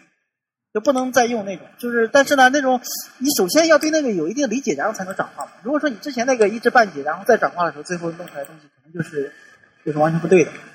像刚才说了一个中宫嘛，在汉字我们说字体设计里面哈，这个中宫也是一个很重要的概念。但是如果你一定去翻的话，中宫本来就是九宫格里面中间一个格子而已。对，就是说最直接的概念就是这样但实际上它里面还有一个，呃，我们怎么讲就不太好用语言表对呀示感觉，这个就是一种，其实就我们用用中宫的器名来去形容一个字的这种松紧度啊，嗯就嗯它是我们说中宫紧一点还是松一点啊？嗯是是，这个就是看一个字本身的这种结构的松紧度。嗯，就是就是，但是你要是就有的时候，所以说这种语言就是不太好表达。对我们呃经常会有呃就是。不是自己专业的人来问嘛？他说：“你这什么叫中宫紧？什么叫中宫松嘛？”但是我解不解释不出来呀，只只能只能是举例子，然后你看这个是松的啊，你看这个是紧的啊，大家就哦，原来是大概这个感觉。对对对对对一开始还是要有一些理性的这些啊感性的这些认识的。嗯嗯，其实这个在平面设计中也是有类似的问题的吧？我觉得，因为我们知道现代的平面设计从西方这边过来，他们同样也从传统的美术或者叫艺术中借鉴了很多的概念和术语，比如说我们说油画中的色调呀、纹理啊、构图呀这样一些概念被借鉴到平面设计甚至是文字排版中，但他们明显所指的这个具体的含义是不完全一致的。色调色调不是饱和度和和那个亮度的一个组合吗？啊，对，如果说用这种更加科学化的方式来描述这些物理量的话，那就更加是不一样的一个概念了。嗯。下面我想跟大家谈一谈，就是非常有意思，就是说大家呃觉得就是书写就书法和这个字体排印的界限是非常模糊的。我觉得我想到了有三个地方是有三点啊是特别有意思的，想拿出来跟大家谈一谈。首先，第一点是雕版，雕版到底是书法还是排印？嗯，那个我认为啊，就是早期的雕版，就是早期的雕版，实质上就是把字写在木板上，然后把它给刻出来。而且当时的刻工和呃人啊，他们更多的就是想尽可能的还原书法的感觉。对的，嗯其实那个时候我们可以讲，那个时候的雕版基本上就等于书法，就相当于我们刚才讲那个碑刻当中那个书法一样。嗯其实它只不过是把书法换到另外一个载体上面。嗯但其实他们两个方面的在写的过程当中，在刻的过程中，他们的出发点或他们目的，其实都是想和书法没有区别。嗯。这个其实，呃，我们是比如说你去看早期那个雕版那些那些书啊，真的刻的很漂亮，嗯。他字写的书法功底也很好，因为他当时也是请书法本身呃功底很好的人去写的，嗯。所以说我可以说就简单讲，可以说早期的雕版就是其实它上面的字就是和书法也没有什么区别，所以过他们载体不一样。所以西方的那个汉学家他们就觉得这个不应该是字体排音吧？嗯，不过另一方面，其实这个在西方也是有一定争论。比如我们知道非常著名的那本《The Elements of Typographic Style》，那那个它的作者 Greenhurst 他就他就认为说活版就像我们说的雕版了，他就认为活版其实也可以认为是 typography 领域中的一种一种手法或者说一种方式，只不过它来源于东方。而他认为，这个活版跟活字之间的差异的诞生，是因为东方的这个文字数量特别特别的多嘛，就是字符数量特别特别的多，所以导致他最初很难用西方这样一种少字符数的活字集合来实现这样一个重复印刷的过程。所以这个雕版和活版其实，嗯，这根本区别就是它是以字为单位的，还是以版为单位的？说实话，对，它是一个一个的面，还是一个一个单独的颗粒这样子？嗯，那是从呃量产的角度来讲，因为所谓的版嘛，要出版嘛，有一有了一个版以后，它就可以大量的印刷了嘛。对。嗯，如果从这个角度来讲呢，我们还是更倾向于它跟那个字体排印的这个范畴会比较接近一点。对，至少我们可以看到它有这个字体排印核心精神中的一个可复制性和一个重复利用的这样一个过程。是是是，还有我刚才没说完，我刚才说是早期的雕版，嗯基本上是书法，就是直接写出来嘛。但是它虽说是直接写在板上，但是它在排那个字的时候，它跟嗯书法作品是不一样的。我们在写一个书法作品的时候，它是另外一种章法的一种模式。但是你在去做一本书的时候，去做雕版书的时候，它虽然是写在上面的，但是它的排的它的那个字编排的时候是不一样的。它那里面在编排的一些规则上，其实跟我们现在所谓的一些编排，其实道理是统一的嘛。然后再发展到元明之后，就尤其到明朝之后，产生了宋体字是宋宋体字之后，那就跟书法关系就更不大了。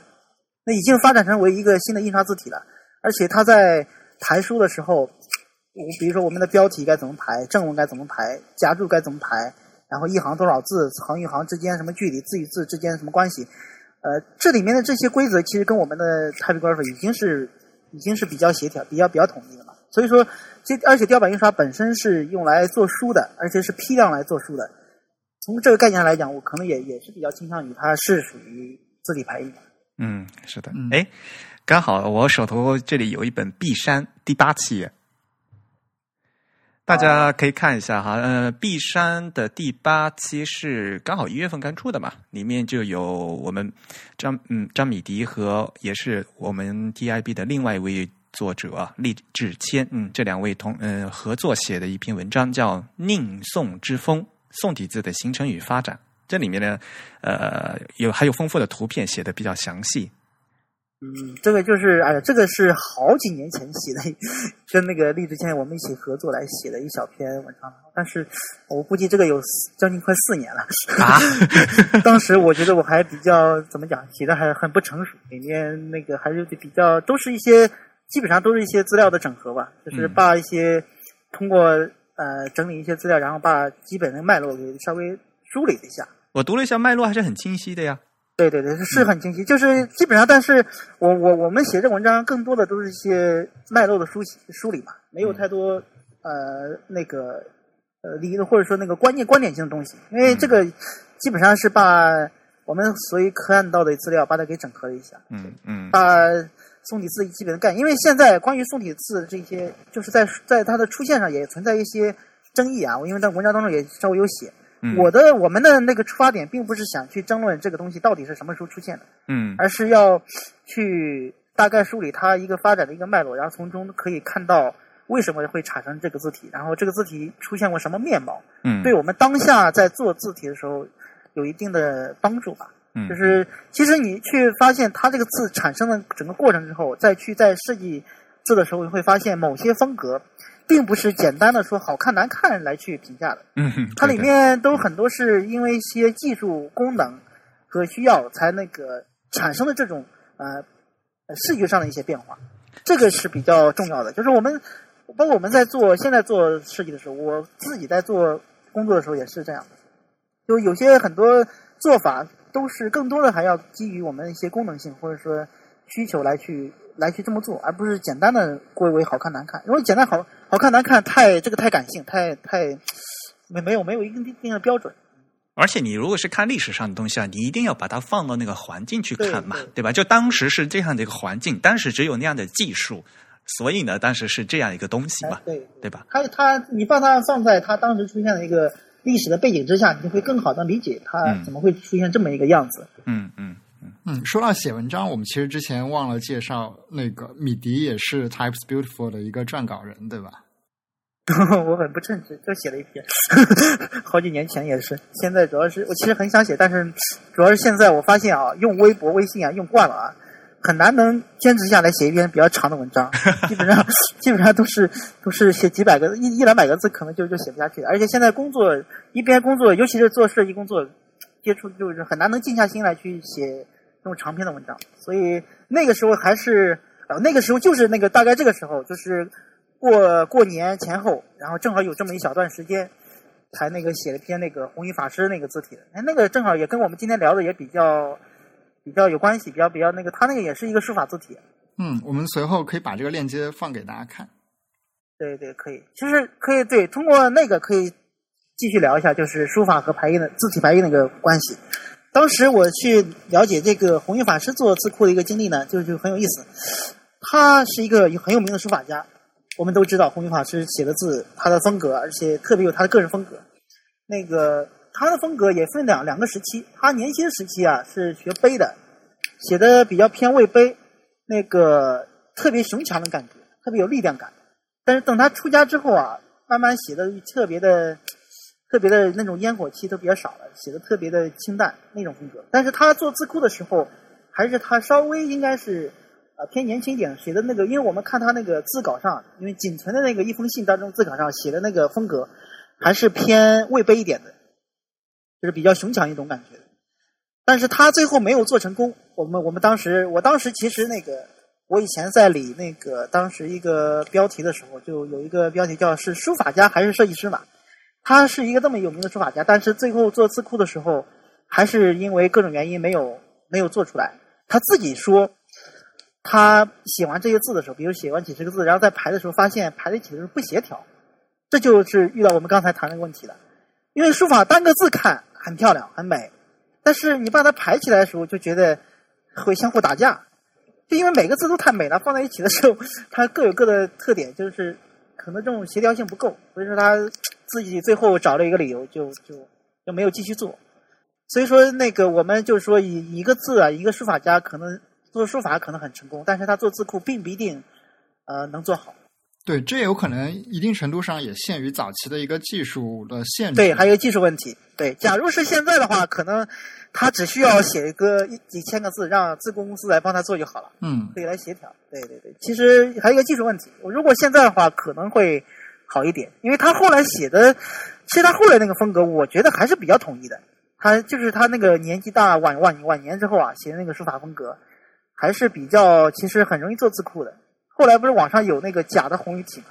其实那个那个好像是假的，不是真的，假冒名的。所以当时对对弘一法师大概是在一九二零三零年代的时候，受上海开明书店的委托去做这样一个对对字模对，他是这样的他是当时是那个呃去在上海在书店里看嘛，因为他发现他自己说他们当时聊天就像我们 现在聊天一样，怎么现在市面上的字体怎么都这么丑啊，这么难看？我们要印印佛经啊，要印书啊。哎，那那旁边那个夏勉尊就说：“哎，那那那师傅你你要不你你就写一套吧，我来给你提供材料。”他等于是开明书店给他提供纸啊墨啊，然后还给他字典，就让他。然后他们其实还当时做一个工作，就是把常用字做过一个整理，就是他做字库嘛，你要你要他也他们也想到哪些字常用，哪些字不常用。我觉得这个工作也蛮有意思，因为他们早期这个这个这个工作都做得很好。这个语料库的工作是我们语言学里面最很大一项很很繁重的一个工作。对对，其实他当时还是写了不少稿子的，但是后来也看不到了，只是从他的一篇书信当中仅存的才找到那么几个字。嗯，那其实还有一个问题，就是我刚刚想说的是，在当时的这个技术限制下，如果说一个书法家他做一个字库之后，最后就导致每一个字其呢，其实只能表现出一种或者非常少的几种那个书法家的所创作的这个字的造型啊，或者是这个笔法笔意。但是之前在我们节目比较开头的时候，米迪也说了，书法它有一个时间性，或者说我们用一个更通俗的说法，它是一个上下文相关的。这样子一个创作过程，对吧？一个字它可能出现在不同的文脉中的时候，它的造型会随之进行一个改变。这在当时的这个排印技术下，其实是很难实现的。是的，是的，嗯对。其实他那个其实还都是楷书类的，还算好好解决一点，不像是行书啊、草书这种特别强调呃这种连贯连带关系的。嗯即便是楷书，它也有像他那个字，因为他毕竟是书法家，他特别强调那种那种美感嘛。所以说，就是就会存在这种矛盾。你你你到底是想让他当侧重印刷字体一点呢，还是侧重书法一点呢？因为它它中间会会有一个难难以调和的矛盾，嗯，就是这个你要有要有舍取。所以他归根到底，他还是书法家。他对嗯，他做他是一个合格的优秀的书法家，一个失败的设计师。对没有办法跳出来。对对对，哎，说到这个，其实呃，这也牵涉到一个技术究竟能不能完全实现一个像书法家一样的来把这个字打印出来的感觉。我们知道，其实现在借用 OpenType 的一些技术，像 Adobe 这样的大公司，很早就有一些尝试，对吧？像日本的西冢良子，也是四元黑体的主要设计师，他其实之前也做过类似这样尝试性的设计。Eric 是不是了解更多一点？大家马上会想到那个就是他们那个卡兹拉基嘛，就那款字。但是呢，因为它主要是假名，从假名开始做起。那假名它有上下文，嗯，就其实就是做了好多好多的连字嘛，嗯是嗯，然后有上上文相相关的，然后呢，它的还是呃比例字体。它的那个排版的功能，它是做的比较好的，但是因为这也是一个尝试性的一个实验项目嘛，汉字呢其实做的非常非常的少，呃，那这是在日文里面他们可以做这样的尝试。那我们在中文里面的话，应该怎么办？对吧？就在中文里面做上下文相关的这个 OpenType 特性的字库还非常非常的少，有，但是非常非常少。嗯，有没有现成的例子可以举一下呢？嗯，也是一个实验性的项目啊。比如说那个老外送，大家有没有看？知道他有做过，就是不同的字组合就是写法不一样。是的，没错。嗯，就呃常用词。嗯，比如说因为就因后面经常会接着为嘛，然后可以可和以会经常在接在一起嘛，所以呢，它就那这个以和单独用那个以的写法是不一样，是不一样的，对，就就是类似的哈，我具体的忘了，就是它有做一些，就是这其实跟做 kerning 一样的呀，你 kerning 的话，你要选就常用的就字偶对，先把那个常用的那那两两个字挑出来，然后呢，它再给它做个配备不同的样的设置，因为汉字太多，如果要做。这个太多可能，对呀，这就是一个无限循环啊，无无限的这个过程。但是你即便是这么做了之后，比如说一篇文章当中有好几个因为所以，就那那不还是一样吗？啊，所以他要做好多呀。对，那你光一个词可能还要做好多，这个要做不知道有多少，就疯掉了。对。对，其实这个在西文中可能就会实现的好一点，因为西文的组合相对来说比较单一一些。那么它如果有一定的随机过程，就有可能可以让你感觉最后这个东西还挺像一个手写的。我记得好像是零九还是一零年的 TDC 一款西文的字体，应该是荷兰那边的人做的，好像类似就是做了一个手写，非常近似于手写效果的，有非常大随机性，并且连字呀这些都做的非常好的这样一款字体。大家如果比较呃想试一下，就是比如说每每台 Mac 里面都有那个 Zapfino 嘛，那款字，嗯嗯，Zapfino，呃呃，因为是以 Z 开头的，所以它总是字体 字体列表里面最后一个。那 Zapfino，比如说它一个字母大概 glyph 一般都有五六个，嗯，然后它的两个字母的这样的合字，它一般都配了呃三到四个。啊，这样的话，然后你就有很多很多的选项可以用啊。这好像是 Apple 为了测试它早期自己开发的一套字体和排版引擎所做的一个展示性的项目，是吧？对。好吧，我们再说回来。呃，刚才说，嗯，说到那个手写和排字的界限嘛，呃，还是比较模糊的啊。刚才说雕版的话，它它的那个它就处于这样一个中间一个阶段。另外一个很有意思的就是一个管格体的问题。管格体，首先管格体是什么？呃，米迪是不是要和大家解释一下？管格体呢，其实是怎么讲呢？就是简单的讲的话，就是写的比较特别工整嘛，因为当时。呃，首先它是一种小楷，对吧？对，是用是一种楷书。然后，呃，说的简单点，就是当时啊，很多明清的时候，很多为了考试啊，他就呃为了应试嘛，要你把字写的工整。然后形成了一种风格，就写的特别工整，然后很像我们现在那个字库的字体写的特别工整。因为他那时候是说科举考试，呃，每个人手写都如果都风格太太强烈的话，那阅卷老师一看就知道这是谁写的。后来呢，就是国家科举考试就说大家呢都统一都按照这种写法写。那又由由于是科举考试嘛，就大家就所有的文人的他们是要走上仕途都必须按这样写，所以就有这样一个风格的字体，大家写出来都是一样的。对，而且就是比较工整，不是那种很就是一种楷书，工整的楷书。嗯。然后它的风格呢，比较接近于呃赵孟頫体啊，还有欧体那种感觉。嗯。偏向于欧或者或者那个或者那个赵的感觉，因为当时呢皇帝也比较喜欢那个赵孟頫嘛。嗯。就大家都比较都在学他。嗯。嗯。但是他这个字就是很有特点，很有意思，是它是源于实用的。嗯。它这个字是源于实用的，不是用来写这个，不是用来当成一个书法作品，是源于实用的。所以这个比较接近我们排印的那个特质，就是强调可读性，强调它因为你用用这个字来写一个文章啊，或写一个卷宗啊这种，呃，它它是强调可读性。这个所以说它是写出来的，但是其实跟我们排出来很像。对，它是你看我们有的时候是你看我们刚才讲那个书法要排。就是你在做排印的很强调能能能不能像书法一样那么变化？他现在是写字能不能像排印一样的没有变化？人肉打印那意思？对对对，就像打印机一样，看能不能写出来的跟印出来一样。他其实有有的时候很有意思，我们他是用通过手写来去那个想着达到排印的效果。而且它就是因为它是实用性的嘛，像公公文什么呃那什么状状子呀，什么奏呃奏章啊。然后还干脆是说那种科举的考卷啊，就都是用的，而且有大量的这个呃有很严格的规定嘛，还有比如说要抬格呀，怎么对吧？这个写法这这具体的怎么怎么空格啊，怎么怎么都有很严格的规定，就是跟排排排字是差不多的。对，其实如果说当时有打印机的话，可能就直接打了，是吧？不要写了。对啊，所以这个就是虽然是源自书法，但是它几乎跟排印就没有没有多大区别的这样的一个东西。它里面有很多性质或者说一些想法是是很接近的，所以说我们在去排印的时候，可能去可以去参照当时的一些这些广格体的一些作品，嗯你，会发现哦，这个无论是他们在写字写那种字体的结构啊，还有一些排列的方式啊，都可以都可以有借鉴的方地方，嗯可以借鉴的地方。嗯，这是我想到的第二点，就是这个模糊的界限啊。然后从软笔到硬笔时代以后呢，我想到的第三点就是，呃，可能我们这一辈还大家会想，以前就是在小学嗯、考试的时候，大家要印刷的时候用的是誊写板和蜡纸。嗯嗯，嗯，然后就要刻那个蜡纸嘛。但是在刻蜡纸的时候，包括现在在建筑制图的时候，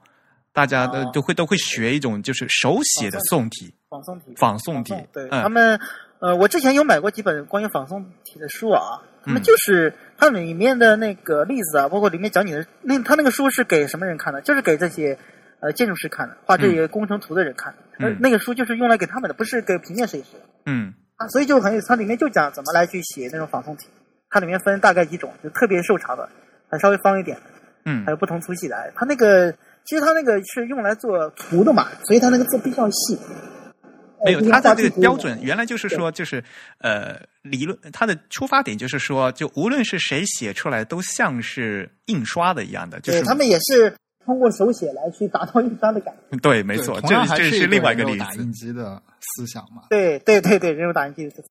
他就特别强调工整嘛，强调工整，强调统一，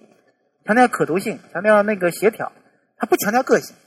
嗯他不不需要你这个写的多么的花哨，多么的多么的有变化，就是要写的统一，因为他因为他那个要以前那个没有电脑，他那个画完图之后上面标注字的时候，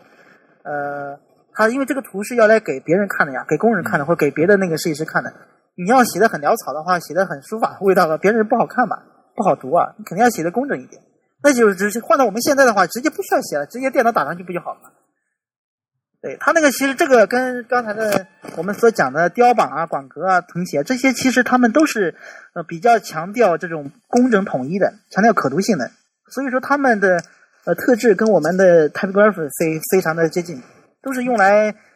他们特别强调实用，特别强调可读性，特别强调那个统一工整。所以这虽然一点他们是手嗯写的，对吧？对，虽然是手写的，嗯只不过是他是用手写来去达到排印的效果。嗯对，就像就刚才那个那个那个曾宇说的，就是人人肉打印机的那个这个概念。其实这些还是很有意思的。所以我们在现代的字体排印的时候，经常会有一个问题嘛，是保留书法风格，还是强调可读性嘛？嗯，对，这个就我我是在经常用做呃工作的时候会经常遇到这些问题，就是因为因为你要是说这还是要具体到那个这个作品本身嘛，就是你如果说你要强调那种书法风格的话，可能会牺牲它的可读性。就是有些时候，如果说你用到篆书啊、草书啊、行书这些时候，就会出现这种问题。那有时候没办法，很很很，他就会有一种做法，就是旁边再打一排那个宋体字或者黑体字来是说，或这是一种做海报的时候。但有的时候你去做标志的时候，有些时候也是这样的，就是你自己在做一个标志，是纯粹是一个书法字，还是说一个有有有一点点书写风格的宋体字或者说黑体字的时候，就是里面到底能保留多少的那种书法的风格，这个就跟每个人就每个人的那个见解不一样了，就还要还要去协调。这个这个这个也是怎么讲？就是呃，我觉得归根结底做设计还是要要要要根据实用性或者根据功能性来去评判，就是到底是要这个风格还是要这个可读性啊，是要这个风格留多少，就是并不是呃简单的那个有一个标准或者是有一个法则一样的。这个其实还有体力的问题吧，比如说你标题字，标题字的话，像那个你就可以用书法的加题字吧。哦，我印象特别深刻，小时候看那个报纸，那个参考消息，我认不出来那四个字是叫哦参考消息，参考了俩字，那个考字对，根本就考字写的是一体字嘛？对啊，就是它是改成左右结构的嘛，对对对，就根本看不出来这个字是以什么是以为像像改一样啊。啊，对呀，像这种标题字 或者说这种叫爆头字，其实很像我们现在所谓的这个 logo type。嗯嗯嗯。那他的 logo type 就像我们刚才说的那个名家题字一样，他那个就是请一个名家写的或者一个题个字，嗯，对，或者是他有的时候会写，对对对，他就名人嘛。我们书法里面有一个叫名人书法和书法名人的概念嘛，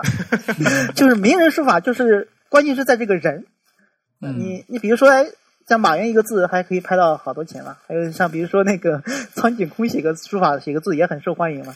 就他们是叫名人书法。你别说，人家苍人家苍老师德云社系的艺术家，他写字挺好看的。是啊，他写的就很能代表日本手写字体的那种风格。呃，对对，这就叫名人书法嘛。还有就是书法名人，像启功啊、书童啊这种是书法名人，嗯他们本身是在书法界比较有名的。然后那个他们请他们来题字，这就这个也也有意思。有些时候他们写的并不一定从我们那个评判字的角度来去看，但是他们有他们的个性，嗯就他们这种个性就更加重要。嗯，就不用管它可读性不可能，只要是看到哎，这一看就知道是他写的，OK 的。你比如说，我们看到那个，我们中国有很多报纸啊，还有大学的名字都是用的毛体，嗯嗯，毛毛泽东的字体，嗯有些有些是真正他写的，有些是急着他的字。嗯但是我们其实离远一看啊，看到这几个字就能知道是他写的，或者知道是他的字就够了。我们不需要，有些时候其实，在那种环境下，你能知道这个字是什么意思。嗯可能也许他写的是草书，一般人可能单独去看可能不好认，但是在那个环境下就好认，嗯，对吧？比如说它是一个词嘛，比如说像北京大学不就他的字，你其实一连起来一看，它放在那个位置你就知道是这个四个字。但是那个单独看，如果说某一个字不好认的话也没关系，所以它它存在一个场合的问题。对，它其实也是一种权利啊，或者是名望的象征和认证。嗯对对对对，就是就像那个名人代言嘛，嗯呃，这就是名人代言嘛。现在是流行那个明星代言，其实以前是很多都是请那些德高望重的人代言啊。嗯，反过来讲的话，就是从另外一个体力方面来讲，如果你是长文、长篇文章的话，你就必须要用就比较均均一规整的这个字。你如果用那些标题书法字的话，排出来的话，那个根本就是乱，没法看就乱了。嗯，是的，嗯，就是呃，用标题啊，还有标志啊、书名啊这些，可能用一些书法风格比较强的字是没关系，可以的。就少数字的时候，那大面积版面的时候，要是用那种的话，根本是读起来肯定是很累的。这个是这个是我们大家都有经验的。你要是用排一个很长的文章，里面如果是用一个书法字体的话，可能是很难阅读的。嗯，所以这个就是在我们正文字体设计的时候最要关注的一个话题嘛，就刚才说的嘛，就怎样达到它的均一性，达到它的齐整和得到这个它的可读性，对吧？嗯它这个易读性，嗯，对对。嗯这是完全另外一个方面了，对，是的，是的。其实，呃，我们谈这个跟谈普通的那个宋体黑子也一样，有些宋体黑体也是有些个性比较强，有些是比较中性的，那个也会存在这个问题，但是可能没有书法这么明显。嗯嗯你，即便是一个特别有个性的宋体，它也没有一个呃普通的书法体那么个性，就那种那种那种风格啊，嗯，对吧？但是有些书法风，书法其实也分很多种吧。我们书法的字体也大概分为那个楷书啊、行书啊、隶书啊、草书、篆书这些。假如是楷书的话，基本上有些风格比较中性的，像欧体啊这种，其实排一些大了大段的文字的时候也能接受。因为我我我之前也有遇到过这种情况，我看到过这种情况。比如说一段文字用那种，比如说用那个森泽的欧体，或者说华康的欧体，来去排的时候也能接受。就是但是排那种的时候，你可能字要大一些，嗯，对，然后行距要大一点，嗯就是不能像排宋体一样。如果说你的字特别小的话，因为它那个笔画特别粗啊，它不像嗯宋体那么能那么细，那你的字如就要字号就一定要在一定的范围之内，不然的话，如果太小了之后，根本就印出来，你可能就看起来很吃力。但是大的话，像书法字啊，有一个一般的规律，就是越大越好看，嗯对，越小了就就更很难很难识别。嗯嗯。那像刚才说的那个广格小楷嘛，那广格体的小楷对排出来那个，这个排出来肯定很漂亮的。是的，是的，是的。嗯，做正文字体一般来讲会就没问题了。嗯对我以前看到过，在博物馆看展览，看到过以前那种雕版书上有特别特别小的，比我们现在我估计要六号字、三号、四五号四五磅的就那种字还要小的那种字，手写的，然后手写出来雕版的，很很漂亮，而且很清晰，太厉害了。刚才美迪一下子一下子说从六号字一下说，然后后面又改成了四五磅。对对对，我说我这个概念有点有点那个，我自己其实是我经常把这个概念有点混淆了。其实我说的是棒了，但是我说汉字的时候经常是用说号。啊，对，没错，对，对对因为汉对对字原是号数字嘛。对对对呃这个事情我们可以下次再再认对真讲。对对对，这这个要要要要要单独分一个专题来讲了。嗯 对对，嗯，还有一个很有意思的事情，就是因为现在大家都在讲 Open Type 嘛，然后西文里面就经常会讲合字嘛嗯 l i g a t u r e 嗯，嗯，西，然后其实中文也是有合字的，是吧？对，像那种你是说像招财进宝这种吗？对的，对对对，其实它有些虽然是这种毛笔写出来的，但是它更多的属于民间的这种这种怎么讲呢？其实它这个更多的还是属于自己设计啦，其实和书法还关系我觉得弱一点。我我就个人感觉说，因为这其嗯这是一种书法嘛，就是因为一种对春联嘛比如说大家对春联对啊对啊，现在过节嘛，对对对，经，常正好是过年嘛。对啊，门上要写嘛，招财进宝，对吧？以前还什么孔孟好学，对吧？有很多的那样，就是写成一个字嘛。那那比如说贴在门里门上面嘛，嗯，就是原来是就说中文的这个盒子，一般更多的来讲是一种就是呃春联是一种嗯艺术是一种艺术类型。可都是一些给予，嗯，和西文就不一样嘛。西文的比如说在他们经常说 F 盒子，F 和 I 嘛要弄在一起，那 FL 或要弄在一起，这个是最基本的，就是在普通字体排印都需要的东西。对，它那个更多是排印当中的。对我们这个更多的是其实是标志字体那种。啊，对，它是你看一个一个招财进宝是一个像一个 logo 一样，嗯对吧？它是一个，而且是用来单独可以成立的一个小作品。嗯嗯，它不是用来排进去的。你比如说你排一篇文章的时候，比如说里面有个词“招财进宝”，你能打出来那么一个词吗？打不，现在没有那个字字符啊。其实那也蛮有意思的。嗯但是像嗯，的确是有的，像阿拉伯文，阿拉伯文像因为他们穆斯林经常经常用的一些什么箴言嘛，什么阿拉至大哦对对之类的，他们就是放在了一个呃那个 Unicode 的码位里面，你哦打一下，对，就一团字就出来了。对对对，而且我们中文好像没有像我说的这些给予里面会有。对，中文的盒子嗯现在就是没有的，就像比如说登录到一个什么 Unicode 的码位里面，经常常用的，就是就比较少嘛，对吧？但是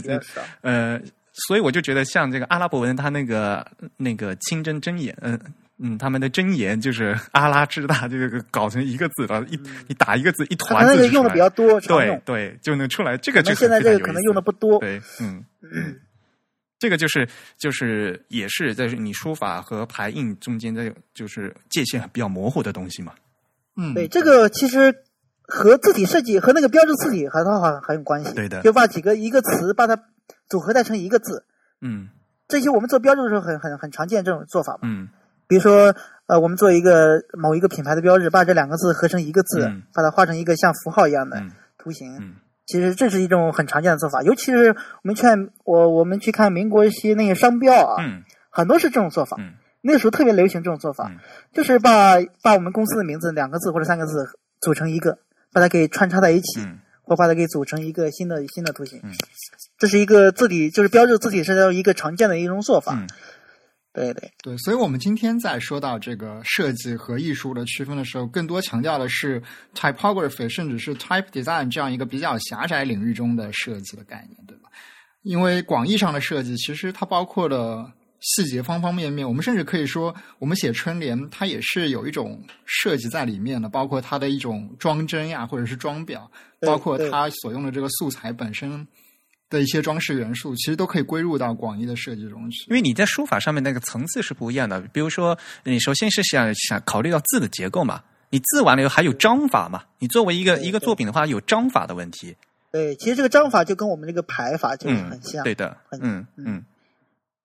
所以你比如说你写春联的时候吧，对吧？这比如五言或者七言应该怎么写，对吧？呃，对对横批必嗯、必须要有一个横批嘛，这其实是呃也是章法的问题。说是呃如果广义来讲的话，嗯，是的，嗯是的，是的，嗯，那你说这是设计吗？其实嗯，这的确也是一种设计。这应该算是编辑层广义上，嗯对，应该比较广义的设计吧。我觉得可能像那个春联所用的纸张的一些装饰，这些可能更倾向于像我们通常意义上所说的设计，而这种春联或者是对联的格式的话，则是一个文学层面的东西。嗯，嗯，嗯对，哎呦，我我觉得我还应该多练一下。这米迪，你今年今年写了多少春联了？我我我也没怎么写嘛，我就写的我们刚才开头说的那那那一幅，还有写了几个合体字是吗？对对对，写了很多盒子，就是招财进宝啊、日进斗金啊、黄金万两啊这些。有些是你自创的吗？没有没有没有，我我没有自创，啊全是有根有有有有有有依据可查的。我记得我基本上参照那个叫张道一写的有有编了本书叫《美美哉汉字》嘛，嗯它里面有讲到。嗯所以我刚才讲这个盒子啊，这些更多的属于一些我们以前中国民间那些美术字嗯比较那个范畴，嗯就是包括一些剪纸上啊，一些一些，就是更多的属于一些呃民间的一些设计。其实那个更多的还是更多的叫设计上的，嗯，不是书法作品里面的一些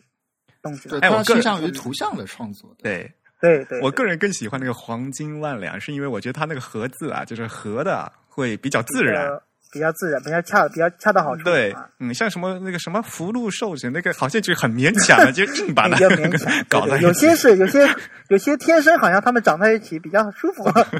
有些有些有些你会感觉硬硬硬把它给对。放在一起的感觉像。孔孟好学就是还是比较好的，因为它会有个个每个字它会会互相借偏旁嘛，对对对对，嗯，对看起来还整体像像一个字，对，另外像什么逢年过节，我们可能去一个什么寺庙啊，或者是一些集会的。嗯，这种民间集会的场所，我们经常会看到民间艺人摆一个地摊给你设计签名，其实也有点这种感觉，是吧？嗯嗯，那是另外一种，那是花那种花体字的，嗯什么什么那种那种那种那种字，那那也是呃民间美术字的一种啊。嗯那个其实严格来讲，那个也不叫书法嘛，那个其实就更多偏装饰性。因为我们那个中国，我觉得感觉我们那个传统书法概念里面比较鄙视或者比较比较看不起那种比较装饰性的那种那种那种写法就。纯装饰性的感觉，没有艺术对性对对。嗯对，感觉那种就是匠气嘛。因为其实我们现在一直，我们当下好像呃说是一个匠人，好像是一个非常光荣或者非常荣耀的一个事情。其实，在我们古人的一些书论当中或者一些概念当中，说一个人做东西有匠气是其实是一个贬义词。啊嗯，对，我们之前也说过这个。对对，这个其实还蛮有意思，就是我们这个词的概念已经发生了变化嘛。嗯嗯，我们现在说一个人有工匠精神，那是夸他。但工匠精神和匠气也两码事嘛。虽然是有些有些有些工匠有工工匠精神，但是没有匠气，对吧？也也这个这个概念就很模糊了嘛。同一个词就概念不一样。这个其实是那个一种认识上的嘛，就是以前文人文人的的话，就是比较轻这个手手工嘛。呃，是有这个概念，但是他其实说的是一种什么呢？就是比如说我们在做字的时候啊，比如说那种呃，你说的刚才那种街头啊，那种画那种签名啊什么的，那种为什么说它匠气呢？是因为他写的那个字啊太城市化，变化少，啊，对，然后就是一种模式，嗯就是没有一种模式，而且比较单调，或者说比较低级的一种一种一种一种变化，嗯所以它是有匠气。嗯如果说那种书法它的高明呢，是因为它的变化的那种技法的难度和层次更加的丰富。嗯如果说客观上来讲是应该可以这么分析，但是但是有一些那种所谓匠气的字当中呢，也有写的比较好的，嗯也有变化比较好的，然后那个色彩变化也特别，就有些那种比如花里字啊那种签名的，也可以做的更加的丰富。但是一般来讲的话，你想想做那种事情的人的文化。呃，修养啊或者说那个积累啊，就相对弱一点，就会不会花太多时间去研究这个东西。这不是说我们以前叫什么？呃，分几个阶段吧，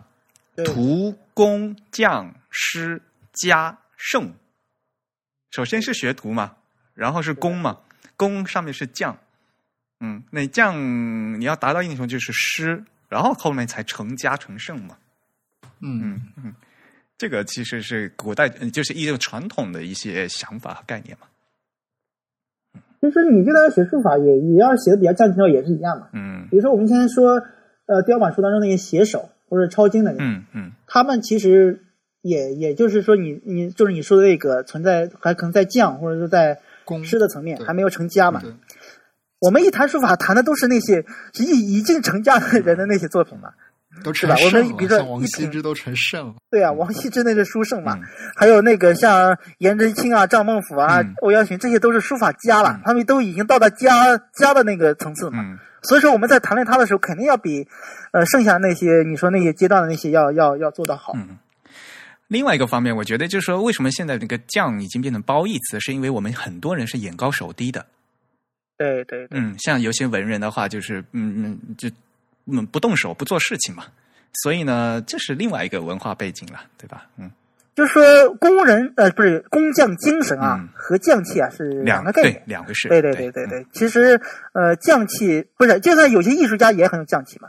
你说有你看有些艺术家画的画，他也是很匠气的，就是没有变化或者很死板，或者说比较比较城市化单调，那也是匠气。嗯，那有些工匠做出来那种器物，它也很有艺术匠气风格也对对对，所以说这个匠气并不是说是工匠才有的，嗯是每个人做任何事情都会有的。craftsmanship，对对那种但工匠精神也不是说是工匠才有的，我们艺术家有些人也有工匠精神，他比较钻研某一种某一种东西啊，做的很到位。嗯所以归根结底还是有一种稀缺性的感觉在那里面。像那个以前的所谓的匠气，其实它隐含了一种感觉，就是说这种东西很多人学得来，容易复制出来。但是一个艺术家，甚至是一个像王羲之这样到书圣级别的人，他的作品是很难被复制出来的。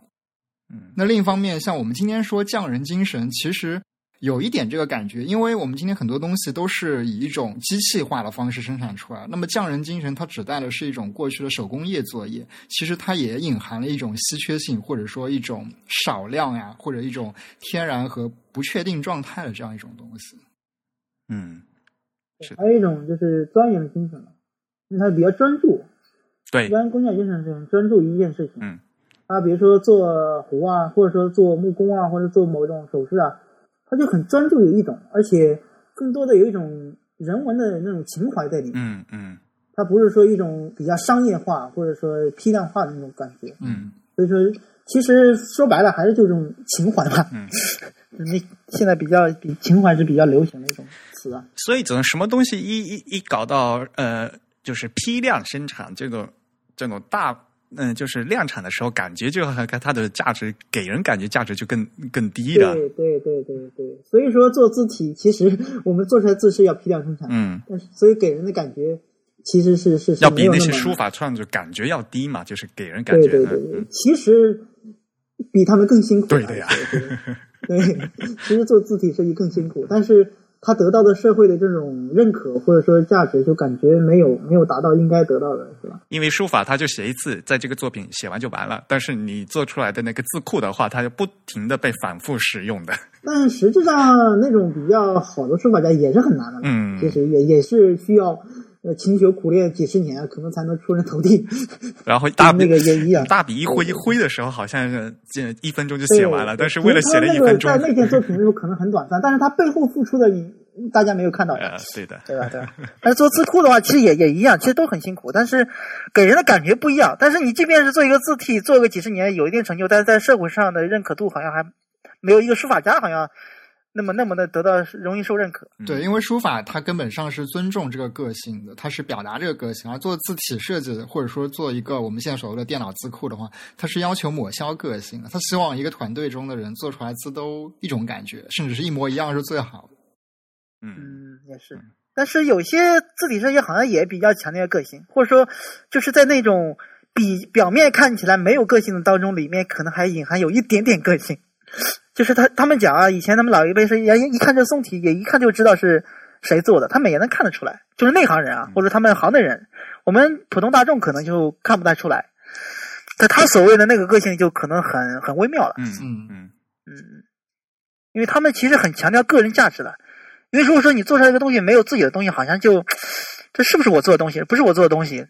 就就就无法能代表自己。嗯对，当时其实还内心里面还是刻字，那这个刻刀呀什么的，这个材料上里面的运用都会更多的流露出一些个性。现在电脑画对，那个更好流露，嗯或者说更直接。对，现在电脑画字就个性越来越容易被抹掉了。嗯，对对对，好的，那我们今天大概就到这里了。嗯，我们已经谈了非常非常多的东西，我今天受益匪浅。非常感谢，这个大过年的时候啊，米迪能来做客我们的节目。嗯，也也也谢谢你的邀请了。其实有些东西我也是在我们聊天的过程当中才想到，或者才才说出来的一些东西。有些我可能平常也没有认真去想过这个问题。哎，我觉得请一个嘉宾来的特别好，就是这种三人行必有我师。有点像牵强三人行了，你这个节目就。我好像听说米迪最近是不是工作室也在招人？要不要做个广告？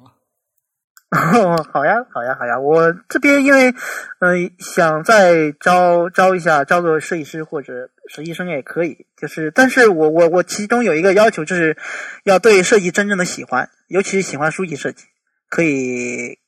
给我把把简历发到我的邮箱，呃，到时候我们呃如果觉得可以，再约面试就可以。嗯，但是工作地点是在杭州是吧？对，工作地点是在杭州的滨江区。嗯。嗯。然后跟大家介绍一下你的联系方式，比如说你的微博。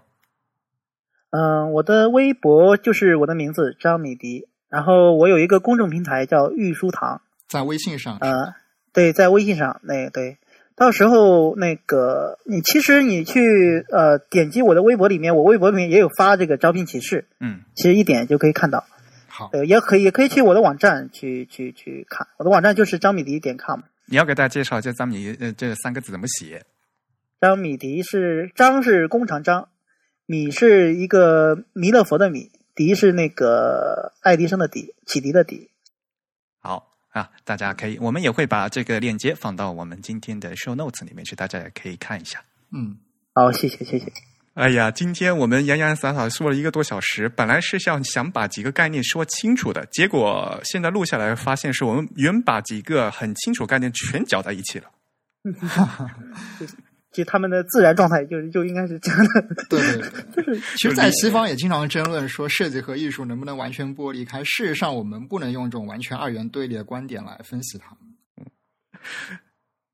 所以今天我们大家三个人在一起哈，聊聊了这么多，本来一些很不相干的概念都扯到一起来了。我主要是来学习旁听的，今天主要听你们两位在那边说一些比较专业领域的知识。好，非常感谢大家的收听，再次祝大家新春快乐。嗯，大家新春快乐。嗯好，过年好。